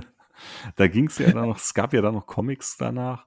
Da hat, glaube ich, Gregor hat sogar mal eins geschickt bekommen von jemand anonym, wie es dann weiterging, bin ich mir jetzt nicht sicher, aber das war halt für, so ein bisschen unbefriedigend damals für mich. Ja, in der Serie, muss ich jetzt sagen, Serienfinale kann ich mich da wirklich gar nicht erinnern, wie es ausgegangen ist. Bin ich mir auch gar nicht ganz sicher, ob ich es jemals gesehen habe. Also müsste ich jetzt ganz tief in Erinnerung graben. Also so manchmal hat man dann doch in seinem ganzen Nerdtum so ein bisschen blinde Flecken, weil man irgendwie nicht alles Ich aufholen und glaube, mitarbeiten ich kann. glaub, das ist auch langsam das Alter. Das fällt mir jetzt auch. Ich hatte damals hatte ich mal gedacht, nee, ach, ich erinnere mich doch noch an jeden Scheiß da und an jeden, ich war ja immer der Hort unnützen Wissens, wenn man so bei Freunden und so nachgefragt hat. Aber manchmal denke ich mir auch, ja, das ein oder andere vergisst man dann doch so ein bisschen. Ja, weil man natürlich heutzutage so viel, überleg mal, welche, wie viele Serien, Filme wir jetzt schon gesprochen haben, was man heutzutage alles konsumiert. Da war früher halt die Sachen, es war ein bisschen was Besonderes mehr, Mhm, ne? Wie du mhm. jetzt gerade sagst, man hat einmal die Woche dann eine Folge ähm, Buffy im Fernsehen gesehen oder damals für mich ja ganz großes Kino, Akte X eine Folge gesehen ja, oder klar. Äh, oder wo ich ja immer noch ein bisschen hinterher bin, ich immer noch ein bisschen trauer, ich glaube, aber vielleicht, äh, wenn du so ein Hort unnützen Wissen bist, kannst du mich aufklären. Äh, zum Beispiel die Outer Limits Serie, also diese Neuverfilmung damals, die auch so End 90er ja so auf Mhm. Pro 7 lief, fand ich auch ganz großes Die Kino, ganz gut, toll. weil da auch viele Folgen dann doch aneinander hingen, ne? Mit, mit dieser einen Alienrasse und so, da waren ja dann doch ein paar Folgen, die aufeinander aufgebaut haben. Das waren nicht immer Monster of the Week. Ja, ich, ich fand die, ich fand die deshalb aber gut, weil sie ja so ein bisschen was, ah, kann man nicht War ganz wie so die Twilight Richtung- Zone, war ja so. Ja, wie, so, ja, im Endeffekt war wie Twilight Zone. Und. Outer Limits gab es da, glaube ich, auch als Originalserie. Mhm. Auch, ich glaube sogar auch Mhm. schon in Schwarz-Weiß Mhm. nochmal. Also Mhm. deshalb gab es das alles schon. Aber ich mochte es halt wirklich so, die Stimmung, die, es war halt so wie, ja, im Endeffekt auch, war ja schon, sie ging in Fußstapfen wie Akte X auch. Mhm. Äh, so ein bisschen so auch, oder X-Faktor, das waren ja die großen Sachen damals, aber so X-Faktor war mir dann immer zu, Ja, es war unterhaltsam, war immer Ja. zu cheesy ja, schon. ja da war ich auch dann nicht schon so ein bisschen raus. Und Outer Limits war schon so ein bisschen, war erwachsener so. Also die wollten auch so, ich meine, damals haben sie es vielleicht geschafft, die wollten einen so ein bisschen gruseln, ein bisschen schockieren das, manchmal und es auch. gab immer ne? Gute Twists. Also es war oft Outer Limits, hat es für eine Serie oft geschafft, immer irgendeinen Twist am Schluss einzubauen, wo du gedacht hast, wow, da hätte ich jetzt nicht mitgerechnet. Weil ich glaube, die gibt es nämlich, da wollte ich noch, die gibt es noch nicht wieder neu aufgelegt. Ne? Also das ist, schlummert auch, die, die Lizenzen und die Rechte schlummern wahrscheinlich irgendwo in irgendwelchen Kellern. Nee, ich glaube, neu aufgelegt. Ich glaube, so geistiger, geistiger Nachfolger ist vielleicht Black Mirror so ein bisschen. Ja, ja. Könnte man sagen, dass ja. das eigentlich so in die, in die Fußstapfen dann trat. Könnte, ja, ist so, so ein bisschen, ja, die moderne Version davon. Ja, kann man wirklich so sagen. Aber ich glaube, nee, ich gucke gerade mal so parallel online. Ist leicht nie, also das wäre so eine Sache auch, wo ich ja immer noch, ne, deshalb ja auch hier Grüße an den Grauen Rat nochmal, ähm, auch Babylon 5 gibt es jetzt mittlerweile seit Mhm. einiger Zeit, habe ich wirklich gefragt, kann man es ja bei Amazon Prime über Freeves gucken, was ich schon fantastisch finde. Mhm. Ähm, weil ich, ich weiß gar nicht, die äh, Anekdote hatte ich, glaube ich, mal in einem von äh, unserem Podcast erzählt. Ich habe vor Jahren mal irgendwann, weil die, die DVDs sind ja teilweise wirklich unverschämt teuer. Es ist mal eine DVD-Version von Babylon 5 rausgekommen. Äh, und da habe ich mal wirklich bei Amazon vor Jahren, ich glaube hier über irgendeinen so Zweitanbieter, habe ich dann mir mehrere Staffeln bestellt. Da habe ich tatsächlich unfassbarerweise gebrannte CDs gekriegt mit kopierten Covern. Die Platinumspindel. Was ich, was ich sogar noch akzeptiert hätte, wenn die denn wenigstens funktioniert hätten. Also, weil manche haben einfach nicht funktioniert, auch von den, von den scheiß äh, gebrannten, selbstgebrannten CDs oder DVDs da. Aber das ist ja auch nie in einer richtig schönen Version, nochmal in einer richtig schönen remasterten Blu-ray-Version, Blu-ray-Disc. Ach, da gibt es so viele Perlen, wie gesagt, die Outer Limits oder Babylon 5, ja, wo, vielleicht gibt es wahrscheinlich auch keinen Markt dafür, darin wird es wahrscheinlich auch ein bisschen liegen. Ja, das ist so. Das ist so. Das ist, wir gehören halt nicht der breiten Masse an. Ne? Man, man fühlt sich stellenweise immer so. Oder man denkt dazu, ja, also so Nerdtum ist ja halt alles on vogue und ist ja sowieso jeder, äh, ist es aber nicht. Ja, manche Sachen sind dann wahrscheinlich schon zu speziell noch. Ne? Ja. Also gerade hier so Babylon 5 auch oder so. Ja, aber würden 5 noch heute- nicht mal, die glaube ich schon. Das ist schon, schon mainstreamig mittlerweile, glaube ich schon. Da gibt es Ah, andere, da gibt andere Kaliber. Also wenn ich jetzt dann, wenn ich erzähle, ich habe mir jetzt die Captain Power DVD-Box letztes Jahr gegönnt. ne? Ach, Und, ja, sehr schön. Ja, ja, ja, ja. Captain Power, das, sind das die nicht mit diesen Anzügen auch genau, gewesen? genau, genau, Ja, genau. ja, ja, wirklich sehr schön. Ich hatte nämlich mal irgendwann auch mit einem äh, Kumpel das Thema und es kann sich ja wirklich niemand, also oder sehr, sehr wenig Leute an diese Serie überhaupt erinnern. Also ich meine mich noch wirklich gut zu erinnern, dass sie auf RTL damals lief Genau. oder RTL Plus genau, damals. Genau, genau. Ich hatte sie aber schon davor, weil wir hatten sau früh Kabelfernsehen. Und Oh. es gab damals Sky Channel und Super Channel. Und auf einem Sag von den beiden, da lief sie auf Englisch. Und ich hatte ja kaum ein Wort verstanden, aber das sah halt für den kleinen Micha dann alles so unheimlich geil aus. Mit digitalen Figuren drin und mit CGI, wenn man das schon so nennen konnte. Und ja, war natürlich, also wenn du es heute siehst, ist es ganz cheesy. Es ist wirklich komplett cheesy. Und aber trotzdem, ich hätte gern gewusst, wie es weitergeht, weil da sollte auch noch eine Staffel dann später kommen, die wurde nie gedreht. Und das ist ja Ach, auch hier sogar okay. von, äh, von JMS, der auch Babylon 5 dann gemacht hat, von dem war die ja. Der, hat, siehste, ja, guck mal, das ja, wusste ich auch gar nicht. ja, Ich habe noch was der hat die dazu schon- gelernt. der hat sogar manche He-Man-Folge geschrieben, von den, äh, beziehungsweise äh, hier She-Ra-Folgen geschrieben. Ach, okay. Ja, krass, ja, irgendwie muss man sich ja ein bisschen seine Sporen verdienen auch, ne? Aber ähm, wo du jetzt ja nämlich, dann bist du ja wirklich richtig gut in der äh, Thematik drin, weil, weil Captain Power, wie du gerade schon sagst, das ist schon, können sich, glaube ich, sehr wenige Leute noch dran Ja, erinnern. Also ja, wenn ja. höchstens Leute aus unserer Generation schon, ich sag mal, Leute, die fünf, vier, fünf, sechs Jahre jünger sind, werden da nichts damit anfangen können. Und ich glaube, das kann man auch ohne die äh, Nostalgiebrille Nee, nee, schwierig. wahrscheinlich schwer konsumieren. Schwierig. Also Aber so ein paar, so ein paar Folgen, ja, da kann man sagen, okay, das ging schon, aber ansonsten war das Niveau doch sehr, sehr niedrig gehalten. Das war so typisches Pio, Pio, Pio, Pio. Aber das ist als, äh, sagst du das DVD oder Blu-ray ist das sogar neu aufgelegt worden? als DVD, ja, ich hatte Als DVD. auch hatte- in einer sch- schönen Abtastung, also schöne Version auch. Mhm, Oder- es geht, also, Ah, also man bekommt jetzt keinen Augenkrebs, aber man kann es ganz gut schauen. Ne? es, ja, es geht. Ne? Also ich, ich war froh, dass ich mal wieder komplett schauen konnte. Und das war, jetzt muss ich gerade überlegen, ist es schon zwei Jahre oder ein Jahr? Also ich weiß nur, war in der Zeit, ich hatte einmal Corona gehabt mit der ganzen Familie und da kam mal die Box dann gerade rechtzeitig ja. dann rein, da konnte ich die dann durchsuchten. Und ich glaube, die Familie hat auch den Kopf geschüttelt, was, was der Papa sich da gerade reinzieht.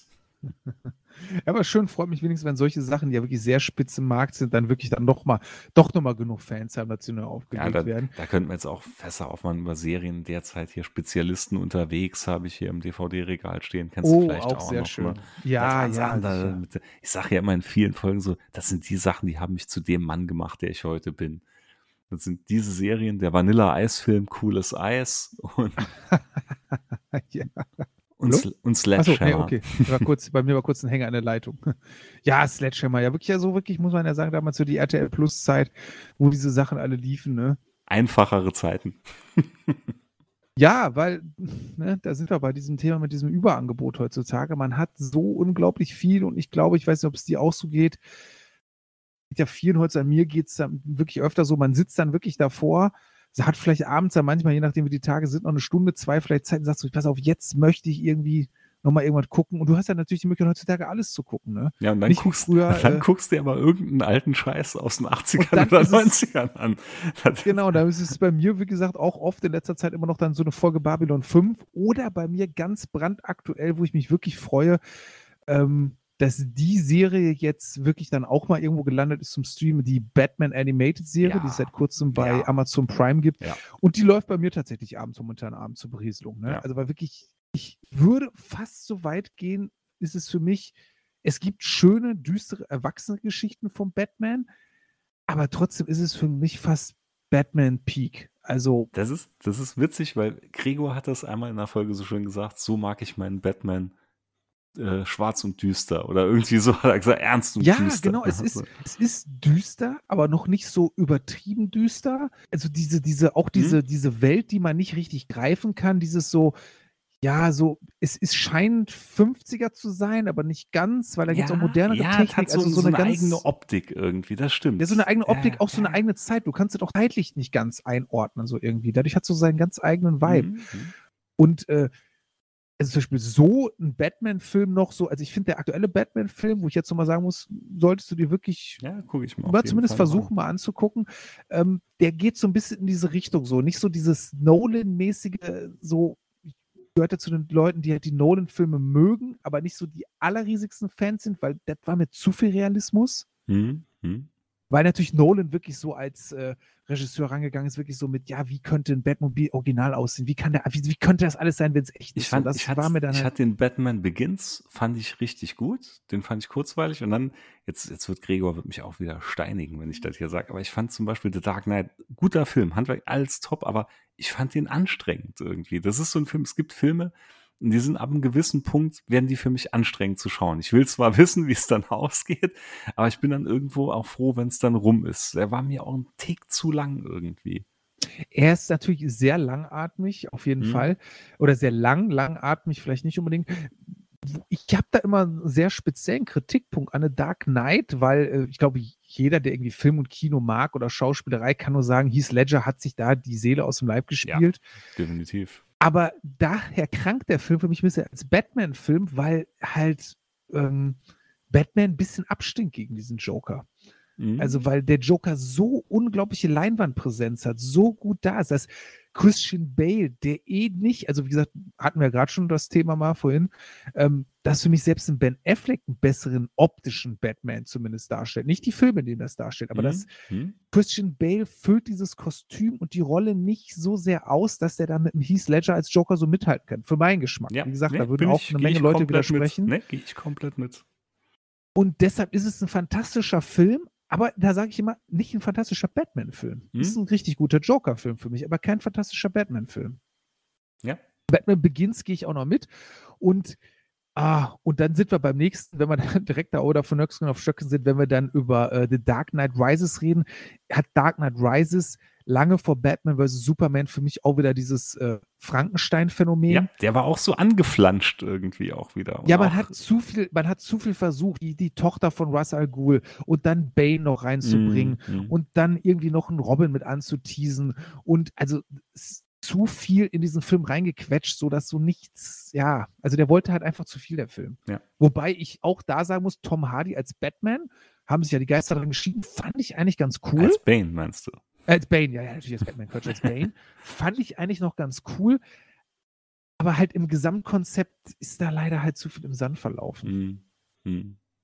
Ja. Deshalb, äh, darauf, um den Bogen zu spannen, ich sagen wollte, deshalb so wie bei Batman Animated, das als könnte man sich real sogar noch fast vorstellen, die Welt so, weil die nicht so übertrieben ist. Ne? Also, du hast zwar super Schurken, in Anführungsstrichen, auch mal so was wie ein Clayface, also diesen, diesen Madman, aber die meisten sind halt wirklich so typische, ja nicht Wahnsinnige, gegen die Batman kämpft. Ne? Batman hat ja nicht immer diese Widersacher, die so riesige Kräfte haben, sondern die auf irgendeine Art und Weise durchgeknallt einfach sind.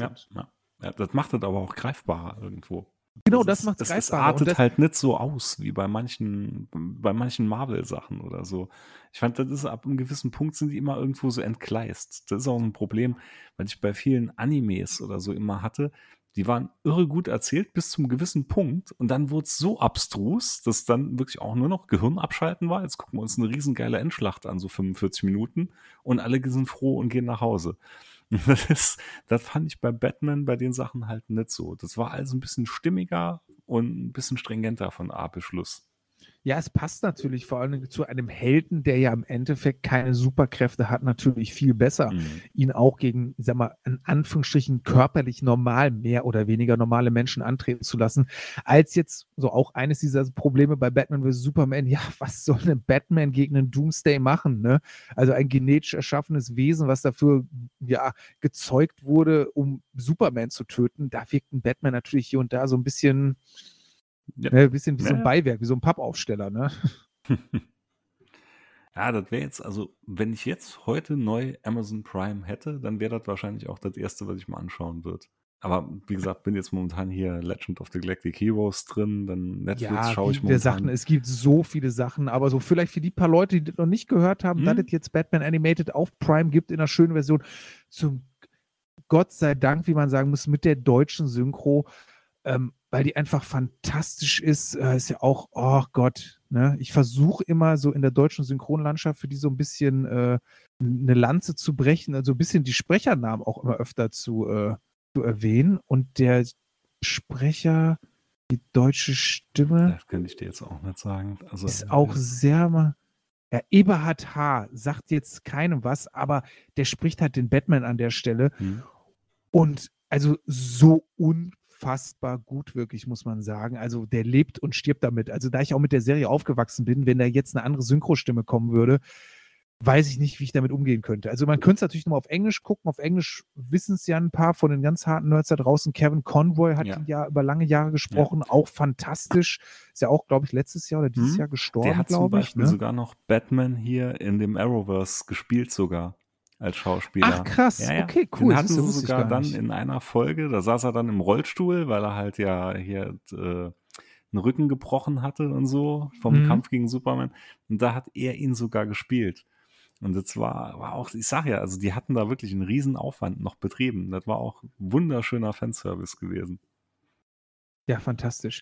Vor allem, wenn man da äh, an der Stelle sagen muss, wirklich so Leute, die so über Jahrzehnte, also wie gesagt, so Kevin Conroy, der den Batman und auf der anderen Seite ja unser guter Mark, Mark Hamill, der den mhm. Joker ja seit Jahren da spricht, ne, das sind ja wirklich, die sind mit den Figuren verwachsen. Aber genauso die deutschen Stimmen halt für mich, ne? Mhm. Also ich habe ja äh, vor einiger Zeit, da bin ich, glaube ich, auch von, ich glaube, da gibt es auch, ich weiß gar nicht, ob die auch so mehr oder weniger aus dieser Bubble hier sind, auch ein paar nette Leute, Grüße gehen raus, die einen Futurama-Podcast haben. Ich weiß jetzt gar nicht mehr, wie der heißt. Ich glaube auch der, der deutsche Futurama-Podcast oder so. Ich weiß es nicht. Ähm, auf jeden Fall bin ich ja da, hatte ich so einen kleinen, ja nicht Rant, aber da hatte ich mich erst drüber aufgeregt, so ach, weil ähm, Futurama kennt man ja auch mittlerweile seit 20 Jahren so, boah, sogar länger. Ich glaube so 99, 2000 ja, doch, so, ging's los. doch, so 99, glaube ich, das weiß ich noch.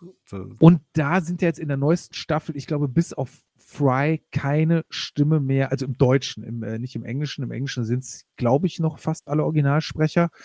Aber sowohl ähm, ja, der Pro Professor Farnsworth, Bender, Lieder, alle haben andere Stimme, aber es teilweise daran liegt, dass natürlich manche von den Sprechern leider traurigerweise Ja, verstorben klar, sind, weil sie schon älter waren. bringt einen auch irgendwo raus, ne?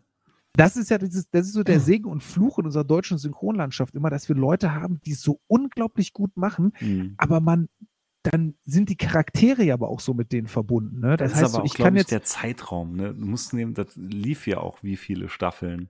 Ja, also ist ja, Fu- Futurama ist dann mal ein Thema für sich, weil es lief ja irgendwie äh, sieben Staffeln, dann wurde es abgesetzt, Mhm. dann kam es zwei Jahre später noch wieder und jetzt kam man nach, was mir lügen, zwölf Jahren oder so, sagte man halt, ja, okay, wir machen jetzt doch mal eine Staffel Futurama Mhm, zwölf Jahre mhm, später. mhm. Ja, okay, warum nicht? Ne? Also die Serie, die schon viermal abgesetzt war oder so, glaube ich, mittlerweile, oder Ja, dreimal, ne, kommt einfach nochmal wieder aus dem Nichts. Also ich hatte jetzt noch keine Folge von denen gesehen, aber da bin ich dann auch vorsichtig, ne? ob da dann was wird. Ist auch schon ein kühnes Unterfangen. Ist, aber ich muss zumindest sagen, wenn man, ich habe es jetzt auf Deutsch erstmal geguckt, weil ich, wie gesagt, auch so an die deutschen Sprecher und Stimmen gewohnt bin. Äh, kann man aber machen. Also gerade sowas wie Futurama, jetzt auch die neue Staffel, 20 Minuten geht eine Folge, die sind, finde ich, schön schnell weggesnackt. Und die haben es zumindest so inhaltlich, finde ich, noch so die, die den Wahnsinn und den Charme von den alten Folgen irgendwie geschafft zu halten, muss ich sagen. Hm, hm. Also ich habe die neueste Staffel geguckt und ist jetzt vielleicht auch nicht Futurama Peak, aber kann man sich auf jeden Fall anhören. Ja, mal schauen. Oder anhören, angucken, nicht anhören. Mal ne? schauen. Ja, aber das ist, wie gesagt, dafür habe ich jetzt zu viele andere Sachen auf Halde. Ja, äh, liegen. wie gesagt, die Listen, die Listen sind da viel zu lang, ne?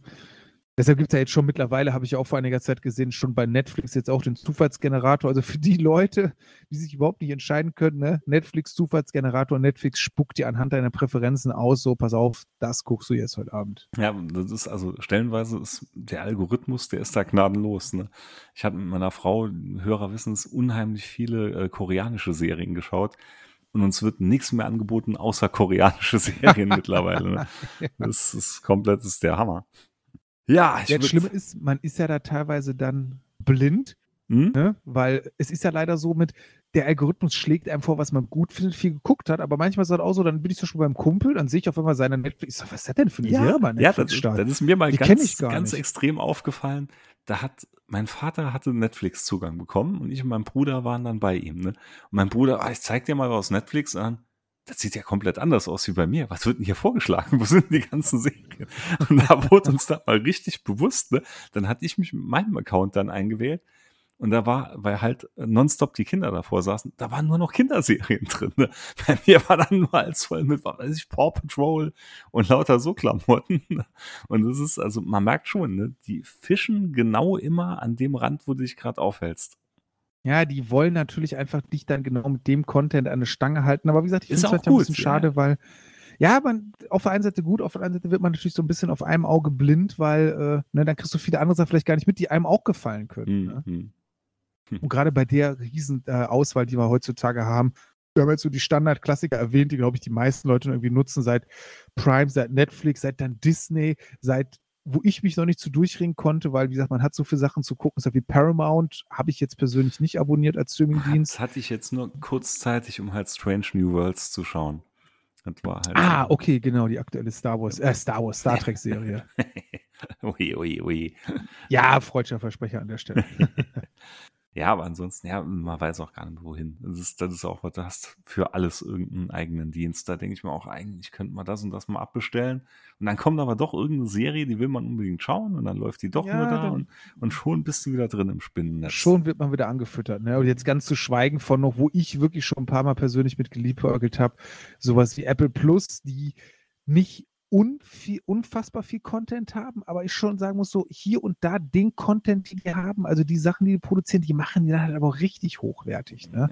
Ja, also du sitzt ja hier. Drum gemacht bisher. Ja, du sitzt ja hier, ich weiß, okay, das zumindest ein Begriff ist im Podcast, bei uns hat es öfter, wenn du sitzt ja hier, also quasi zusammen mit dem Ted Lasso Ultra, mhm, mhm. einer Serie, die ich quasi nur jedem wirklich, wirklich immer nur wieder ans Herz legen kann. Hat also auch selten oft ans Herz geklickt bekommen. Also kann ich dann auch noch mal, noch mal einen Stein in die Waagschale werfen. Wirklich eine fantastisch geschriebene, erzählte, geschauspielerte. Ja, da muss man, kann auch hier das Wort, auch wenn es ein bisschen ausgelöscht ist heutzutage, Dramedy benutzen. Weil es ist Comedy, ist aber auch Drama und wirklich eine fantastische Serie und ist ja von Apple Plus, mhm. Apple exklusiv. Das heißt, die kann man nirgendwo anders gucken. Deshalb ist man, bin ich hier auch nicht komplett drum rumgekommen. Ähm, ich weiß gar nicht, was das du oder Herr Mayonnaise, äh, der so ein Seinfeld-Fan auch war. Äh, das bin ich. Das ja, der Seinfeld-Fan sitzt, sitzt ja. auch hier wirklich, genau. Weil auch also ich habe auch, jede ich, Folge bestimmt 17, 18 Mal gesehen in meinem Leben. Wird da sehr, auch, oh, wird sehr schön. Auch nicht muss ich sagen. müde. Ne? Und, ist äh, auch bei mir wirklich eine Wohlfühlserie. Ja, ja, ist so, ist so. Kann man immer wieder schauen. Und da war eine Serie, ich weiß nicht, die wird dir wahrscheinlich nichts sagen, auch nur, oder äh, Hardcore-Leuten was sagen, und zwar Blunt Talk. Die, oh, irgendwas klingelt da, ja, aber die ich ist bei uns jetzt, nie nee. gelaufen mit Patrick Stewart in der Hauptrolle, also hier mit Jean-Luc Picard. Ah, okay. Wo er einen ja. Anchorman spielt, Walter Blunt. Und die ist so abstrus und das ist für mich so ein Was? bisschen, die hat sich auch so ein bisschen, zumindest die erste Staffel, weil die auch so absurd war, stellenweise. So, die hat sich so ein bisschen wieder in die Richtung Seinfeld für mich angefühlt. Ich hatte die geliebt. Die zweite Staffel, die war dann schon, da ist es dann wieder so ein bisschen entgleist und dann wurde sie auch leider abgesetzt, weil das war dann ein bisschen too much. Aber wenn du irgendwo drankommst, die erste Staffel Blunt, Talk, Talk, ja, okay. könnte ich mal wirklich vorstellen, schau dir die ersten zwei, drei Folgen an. Es ist so absurd geil. Und auch Patrick Stewart, den ich niemals so eine Rolle so zugetraut hätte, ähm, kann ich also absolut empfehlen. Eine meiner absoluten Lieblingsserien der letzten Jahre. Aber okay. kennt kaum Klingt, ein Mensch. Nee, er sagte mir auch, ich, ich rühme mich ja auch immer so einigen Wissens aus der Popkultur, da, aber nee, Blunt Talk sagt mir wirklich auch gar nichts an der mhm. Stelle. Noch absolut. Nee, aber wo du sagtest, äh, Seinfeld, wie gesagt, absolute Wohlfühlserie für mich. Und ich glaube wirklich, ähm, weil du für ein Thema hattest, so mit welche Comics man öfter lesen kann, so welche Serie ich immer wieder gucken kann, also so so Top, wirklich in den Top 5, die für mich einfach wohlfühlend sind, wenn ich abschalten will. Was gucken, kennt ja, glaube ich, jeder. Du willst halt gucken, aber du willst mhm. jetzt auch nicht so, ne, dich so mega darauf konzentrieren, so ein bisschen abschalten. So was, da ist Seinfeld mit, wirklich. Was mitläuft, so ein bisschen. Genau, da ist Seinfeld eigentlich in meinen Top 3. Also, wenn ich spontan drüber nachdenke, ist, glaube ich, Seinfeld bei mir. Ja, das, vor allem Seinfeld hat halt so viele Sachen, da fallen einem direkt so viele Schlagwörter und so eine. Die Kavorka, er hat die Kavorka. Oder, ja. hier, oder, oder die Limo. Das war so eine fantastische Folge, die ich Gregor direkt empfohlen hatte, als sie auf Netflix dann kam. als in die Ja, die, Limousine wo, die, wo die quasi äh, ähm, Ich sich, bin äh, O'Brien. Sie sind O'Brien. Ich bin O'Brien. der Führer der arischen Bruderschaft. Oder der, Ja, fantastisch. oder der Frogger-Automat. Auch so geil. Oder die, die, die Wette, wenn ihr da direkt was sagt. Die, natürlich, natürlich. Die die Wette auch oder großartig. wenn, wenn äh, der Puerto Ricaner-Tag. der Das- Puerto wenn, Ricaner. wenn sie alle drei dann in dieser Wohnung aufeinandertreffen. Pennypacker. das, das ist so, wenn sie sich mit Oder ihren äh, Fake-Namen ansprechen. Vanderlane, Pennypacker. Oder Mandelbaum, auch so eine schöne genau. Folge. Mandelbaum. Mandel. Mit, äh, mit, ach, wie hieß er mit? Ist er mittlerweile auch schon. Hm, ich komme jetzt auch Ach, nicht war auf- Mr. Douglas, ne? Ja, ja, ja. Kirk, doch, Kirk Douglas, ne? Doch, ich glaube, oder? Was? Kirk Douglas? Ich komme immer auf eine Nee, warte, oder wie ist der Vater? Der Kirk Nein, Douglas? Nein, nein, es war, glaube ich, nicht Kirk Douglas. Es war ähm, ah, irgendein Douglas war es, glaube ich. Was nicht hier der, der, der alte Opa? Ich glaube, das war doch Kirk Douglas am Ende, glaube ich. Kirk? Ich bin mal, ne? Da Ich bin mir auch nicht mehr sicher. ne? Aber auch äh, klassische Folgen auch. Und vor allem das Schöne bei Seinfeld ist, wenn man es heutzutage guckt, wie viele Gesichter du auf einmal wiederfindest, sagst du, ach krass, der Schauspieler hatte da Newman. damals mal einen Auftritt. Das finde ich mal Äh, geil. Basic Instinct, ne? Wo, ihn- also, da hat Newman ja mitgespielt. Das ist mir dann auch erst irgendwann Jahre später mal aufgefallen. Ja gut, er ist ja sogar einer dieser Schauspieler. Ich hoffe, dass er, na, ich weiß nicht, ob es dafür reicht, dass er vielleicht irgendwann mal ähm, so einen Oscar für sein Lebenswerk kriegt, der Schauspieler, weil er ja in unglaublich Hm. vielen Filmen hat ja dieser Darsteller schon mitgewirkt. Nie so ganz in der ersten Reihe. Hm? Selbst Hm? bei Seinfeld ist er noch ein Nebencharakter. Ähm, wie heißt denn der Schauspieler gerade? Ich versuche es mal Ja, rauszufinden. da bin ich jetzt auch wieder raus. Äh, nee, ich wollte gerade nur Wayne Knight, also sagt mir jetzt, der Name klingelt auch nicht, aber Mhm. der hat ja in, wenn du dir die Filmografie anguckst, sehe ich ja relativ unglaublich vielen Sachen mitgespielt, aber nie so wirklich in der ersten Mhm. Reihe. Vielleicht kriegt er mal irgendwann einen Oscar für sein Lebenswerk. hätte er verdient. Aber äh, wo ich mir zum Beispiel bei Seinfeld ist ja Brian Cranston einer seiner ersten großen Auftritte. Echt? Als Zahnarzt, ja, als Zahnarzt bei auch?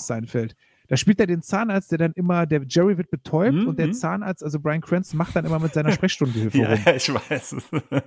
Und dann wacht doch Jerry irgendwann auf und hat die Hose offen. Und da Mhm. weiß er halt nicht, ist da was passiert oder ist da nichts passiert. Da Fantastisch. es waren so viele geile Ideen dabei. Allein, dass, dass George Verlobte dann stirbt an den, an den Briefkuverts, die er dann für die Weil er die billigen gekauft- ausgesucht Genau, hat, vergessen. Und wie er dann davor vor der Hochzeit immer, immer noch hofft, dass irgendwas passiert, ein Flugzeugabsturz oder so, weil er nicht aus der Nummer rauskommt. Und wie dann, Und dann ihre Verlobte ist was. tot. Ach, diese Reaktion allein. Ach was, das ist so geil. Ah, nee, mega Serie, mega. Verstehe ich auch nicht. Viele von meinen Freunden konnten da irgendwie nie so connecten. Ich fand die so großartig. Das Ich glaube- Parkhaus oder das Brot, ne, alles voll. Ja, Aber bei Seinfeld ist auch so eine Serie. Wann hast du die zum ersten Mal gesehen? Wie bist du da so Als auf, das mitgekommen? war, als er auf Pro7 damals lief. Mhm. Da war so, da war ich, glaube ich, so mitten in der Ausbildung drin und die lief auch immer so ein bisschen mit, als ich am Lernen war und so. Und da ist irgendwo immer dran hängen geblieben. Und ich musste so lachen. Das war, wie gesagt, gerade die Parkhaus-Folge. Das war einer von den, eine von den ersten Folgen, die ich gesehen habe da. Als sie nicht mal das Auto gefunden haben im Parkhaus. Ich glaube, es ist eine, ist eine Serie, die man heuten, äh, heutzutage Leuten schwerer empfehlen kann, weil eine Sache, die mich heutzutage auch an Seinfeld stört, die ich heute nicht mehr bräuchte, sind natürlich die Lacher. Das ist natürlich heutzutage so total außer Mode. Mhm. Diese Konserven. Die kann ja. ich bei Seinfeld kann ich die Konserven wirklich noch ausblenden. Wo ich mich wirklich schwer tue, ist sowas wie, weil ich eine Zeit lang auch super viel rauf und runter geguckt habe, aber heutzutage dann um die Lache, also sowohl bei Big Bang als auch How Met Your Mother hat ja beides die Konserven auch. Mhm. Und da fällt es irgendwie schmerzhafter auf, ne? Also da ist, da ist dann natürlich stinkt gegen so große andere äh, Sitcoms, sowas wie, äh, wenn wir da bei dem Thema sind, wie gegen Scrubs oder Malcolm mittendrin, Ja. stinkt es dann einfach etwas ab, ne? Ja. Weil einfach, Ja. die kommen dann schon ohne die Lacher Die aus, ne? Die sind aus, trotzdem komplett. unglaublich Wo- lustig. Wobei ne? Seinfeld wäre auch ohne ausgekommen, ganz ehrlich, ob die drin Ja, wären nein, oder nicht. ich- Ne? Wer- 100% bei dir. Nur die sind natürlich noch drauf und deshalb wirkt es natürlich heutzutage so ein bisschen altbacken. Ne? Mhm. Mhm. Boah, ich würde sagen, wir haben jetzt 100 Minuten schon rum. Ich habe auch gerade gesehen, Und ja, ja, ich eigentlich, eigentlich wollten wir ja noch ein ganz anderes Thema beackern, aber das lassen wir jetzt einfach sein. Ich glaube, ich äh, verspreche dir einfach, dass wir uns dann nochmal, dann konzentrieren wir uns. Heute war ja einfach mehr so der, der Film, Serien, Popkultur und Umschlag und das andere große Thema. Ich glaube, das äh, können wir für nächstes Mal so ein Das bisschen ich glaube, wenn wir uns nochmal da, zusammensetzen. ich glaub, da seid ihr auch so ein bisschen affin, so ein bisschen. Ne? Also ich auf jeden Fall, die Sachen, die du angesprochen Ja, hast, da bin ich so, also ich hatte, du hast mir so ein paar Schlagworte geschickt. Alle Personen, falls ich jetzt spoilern kann, sagt mir nichts, da müsste ich mich nochmal einlesen. Also Erich von Däniken bei mir Riesenthema, aber Johannes von Butler schickst du mir und Rainer Holbe. Hm? Muss ich nochmal nachlegen, da bin ich Holbe- tatsächlich Rainer ein Holbe hatte früher mal auf. RTL auch so eine Serie, fantastische Phänomene. Obwohl die Serie sagt mir noch was. Hm, hm. Aber an den, den Namen müsste ich nochmal nachgucken. Also der, der Name habe ich jetzt kein Gesicht Also ich, ich, dachte, ich dachte mal, dass, dass, dass du da auch so vielleicht ein bisschen affin bist, weil allein, weil ihr ja immer so schön hier auf Nibüro auch sendet, ne? ja, Und, ja, die und dann, sehr und gut dann verstanden. ich hatte ja. damals, ziemlich am Anfang, ihr hattet mal Aufkleber. Und da hatte ich dann auch äh, geschrieben, ich hätte gern Aufkleber. Und da hattet ihr mir eine Karte beigelegt mit für Micha den letzten Hanebu-Fahrer. Ah, okay. Ja, sehr schön. Da dachte ich mal, wir verstehen uns. sehr gut. nee, dann würde ich sagen, für heute machen wir einen Sack mal zu. Weil sonst könnten wir wahrscheinlich wirklich noch ewig reden. Es ist auch immer schön, wenn es dann doch so klappt, weil auch hier, wie in jeder meiner Folgen, außer mit Danny, der war Wiederholungstäter, aber Oh, das waren alles halt Leute, mit denen ich noch nie vorher geredet habe oder noch nie vorher einen Cast aufgenommen habe. Und es hat irgendwie immer super harmoniert. ich glaube, gerade wenn man so, was die Nerd-Themen angeht, wenn man da gleiche Interessen hat, ich glaube, dann ist so die, äh, die Brücke die zu schlagen, um sie dann zu kommunizieren und einfach von Höchstgen auf Stöcksen zu kommen. Ich glaube, Mhm. das ist das Schöne bei uns Nerds im großen, weiten Kosmos, sage ich mal, die ist dann relativ gering. Definitiv. Ja, dann, dann, das halten wir uns da mal offen ne, hier für. äh, Also ein kleiner Spoiler: Es wäre noch gegangen um ähm, na, Präastronautik und unglaubliche Phänomene, was in den 80ern ja auch omnipräsent war. 80er bis, würde ich sagen, bis in die 90er rein und heutzutage. Ja, in den 90ern Ist es durch Akte? X hat es dann wieder so ein, da kam dann wieder so ein Aufleben. Davor war Ja, so ein bisschen genau, genau. Flaute gewesen. Aber nie ganz weg Nie gewesen, also ganz für weg. meinen nie Geschmack ganz weg. zumindest. Nee, nie, nie ganz weg. also, ich danke dir wirklich ganz, ganz herzlich, dass du der Einladung gefolgt bist. Und ähm, ich empfehle auf jeden Fall, hört die brabbelnden Bärte.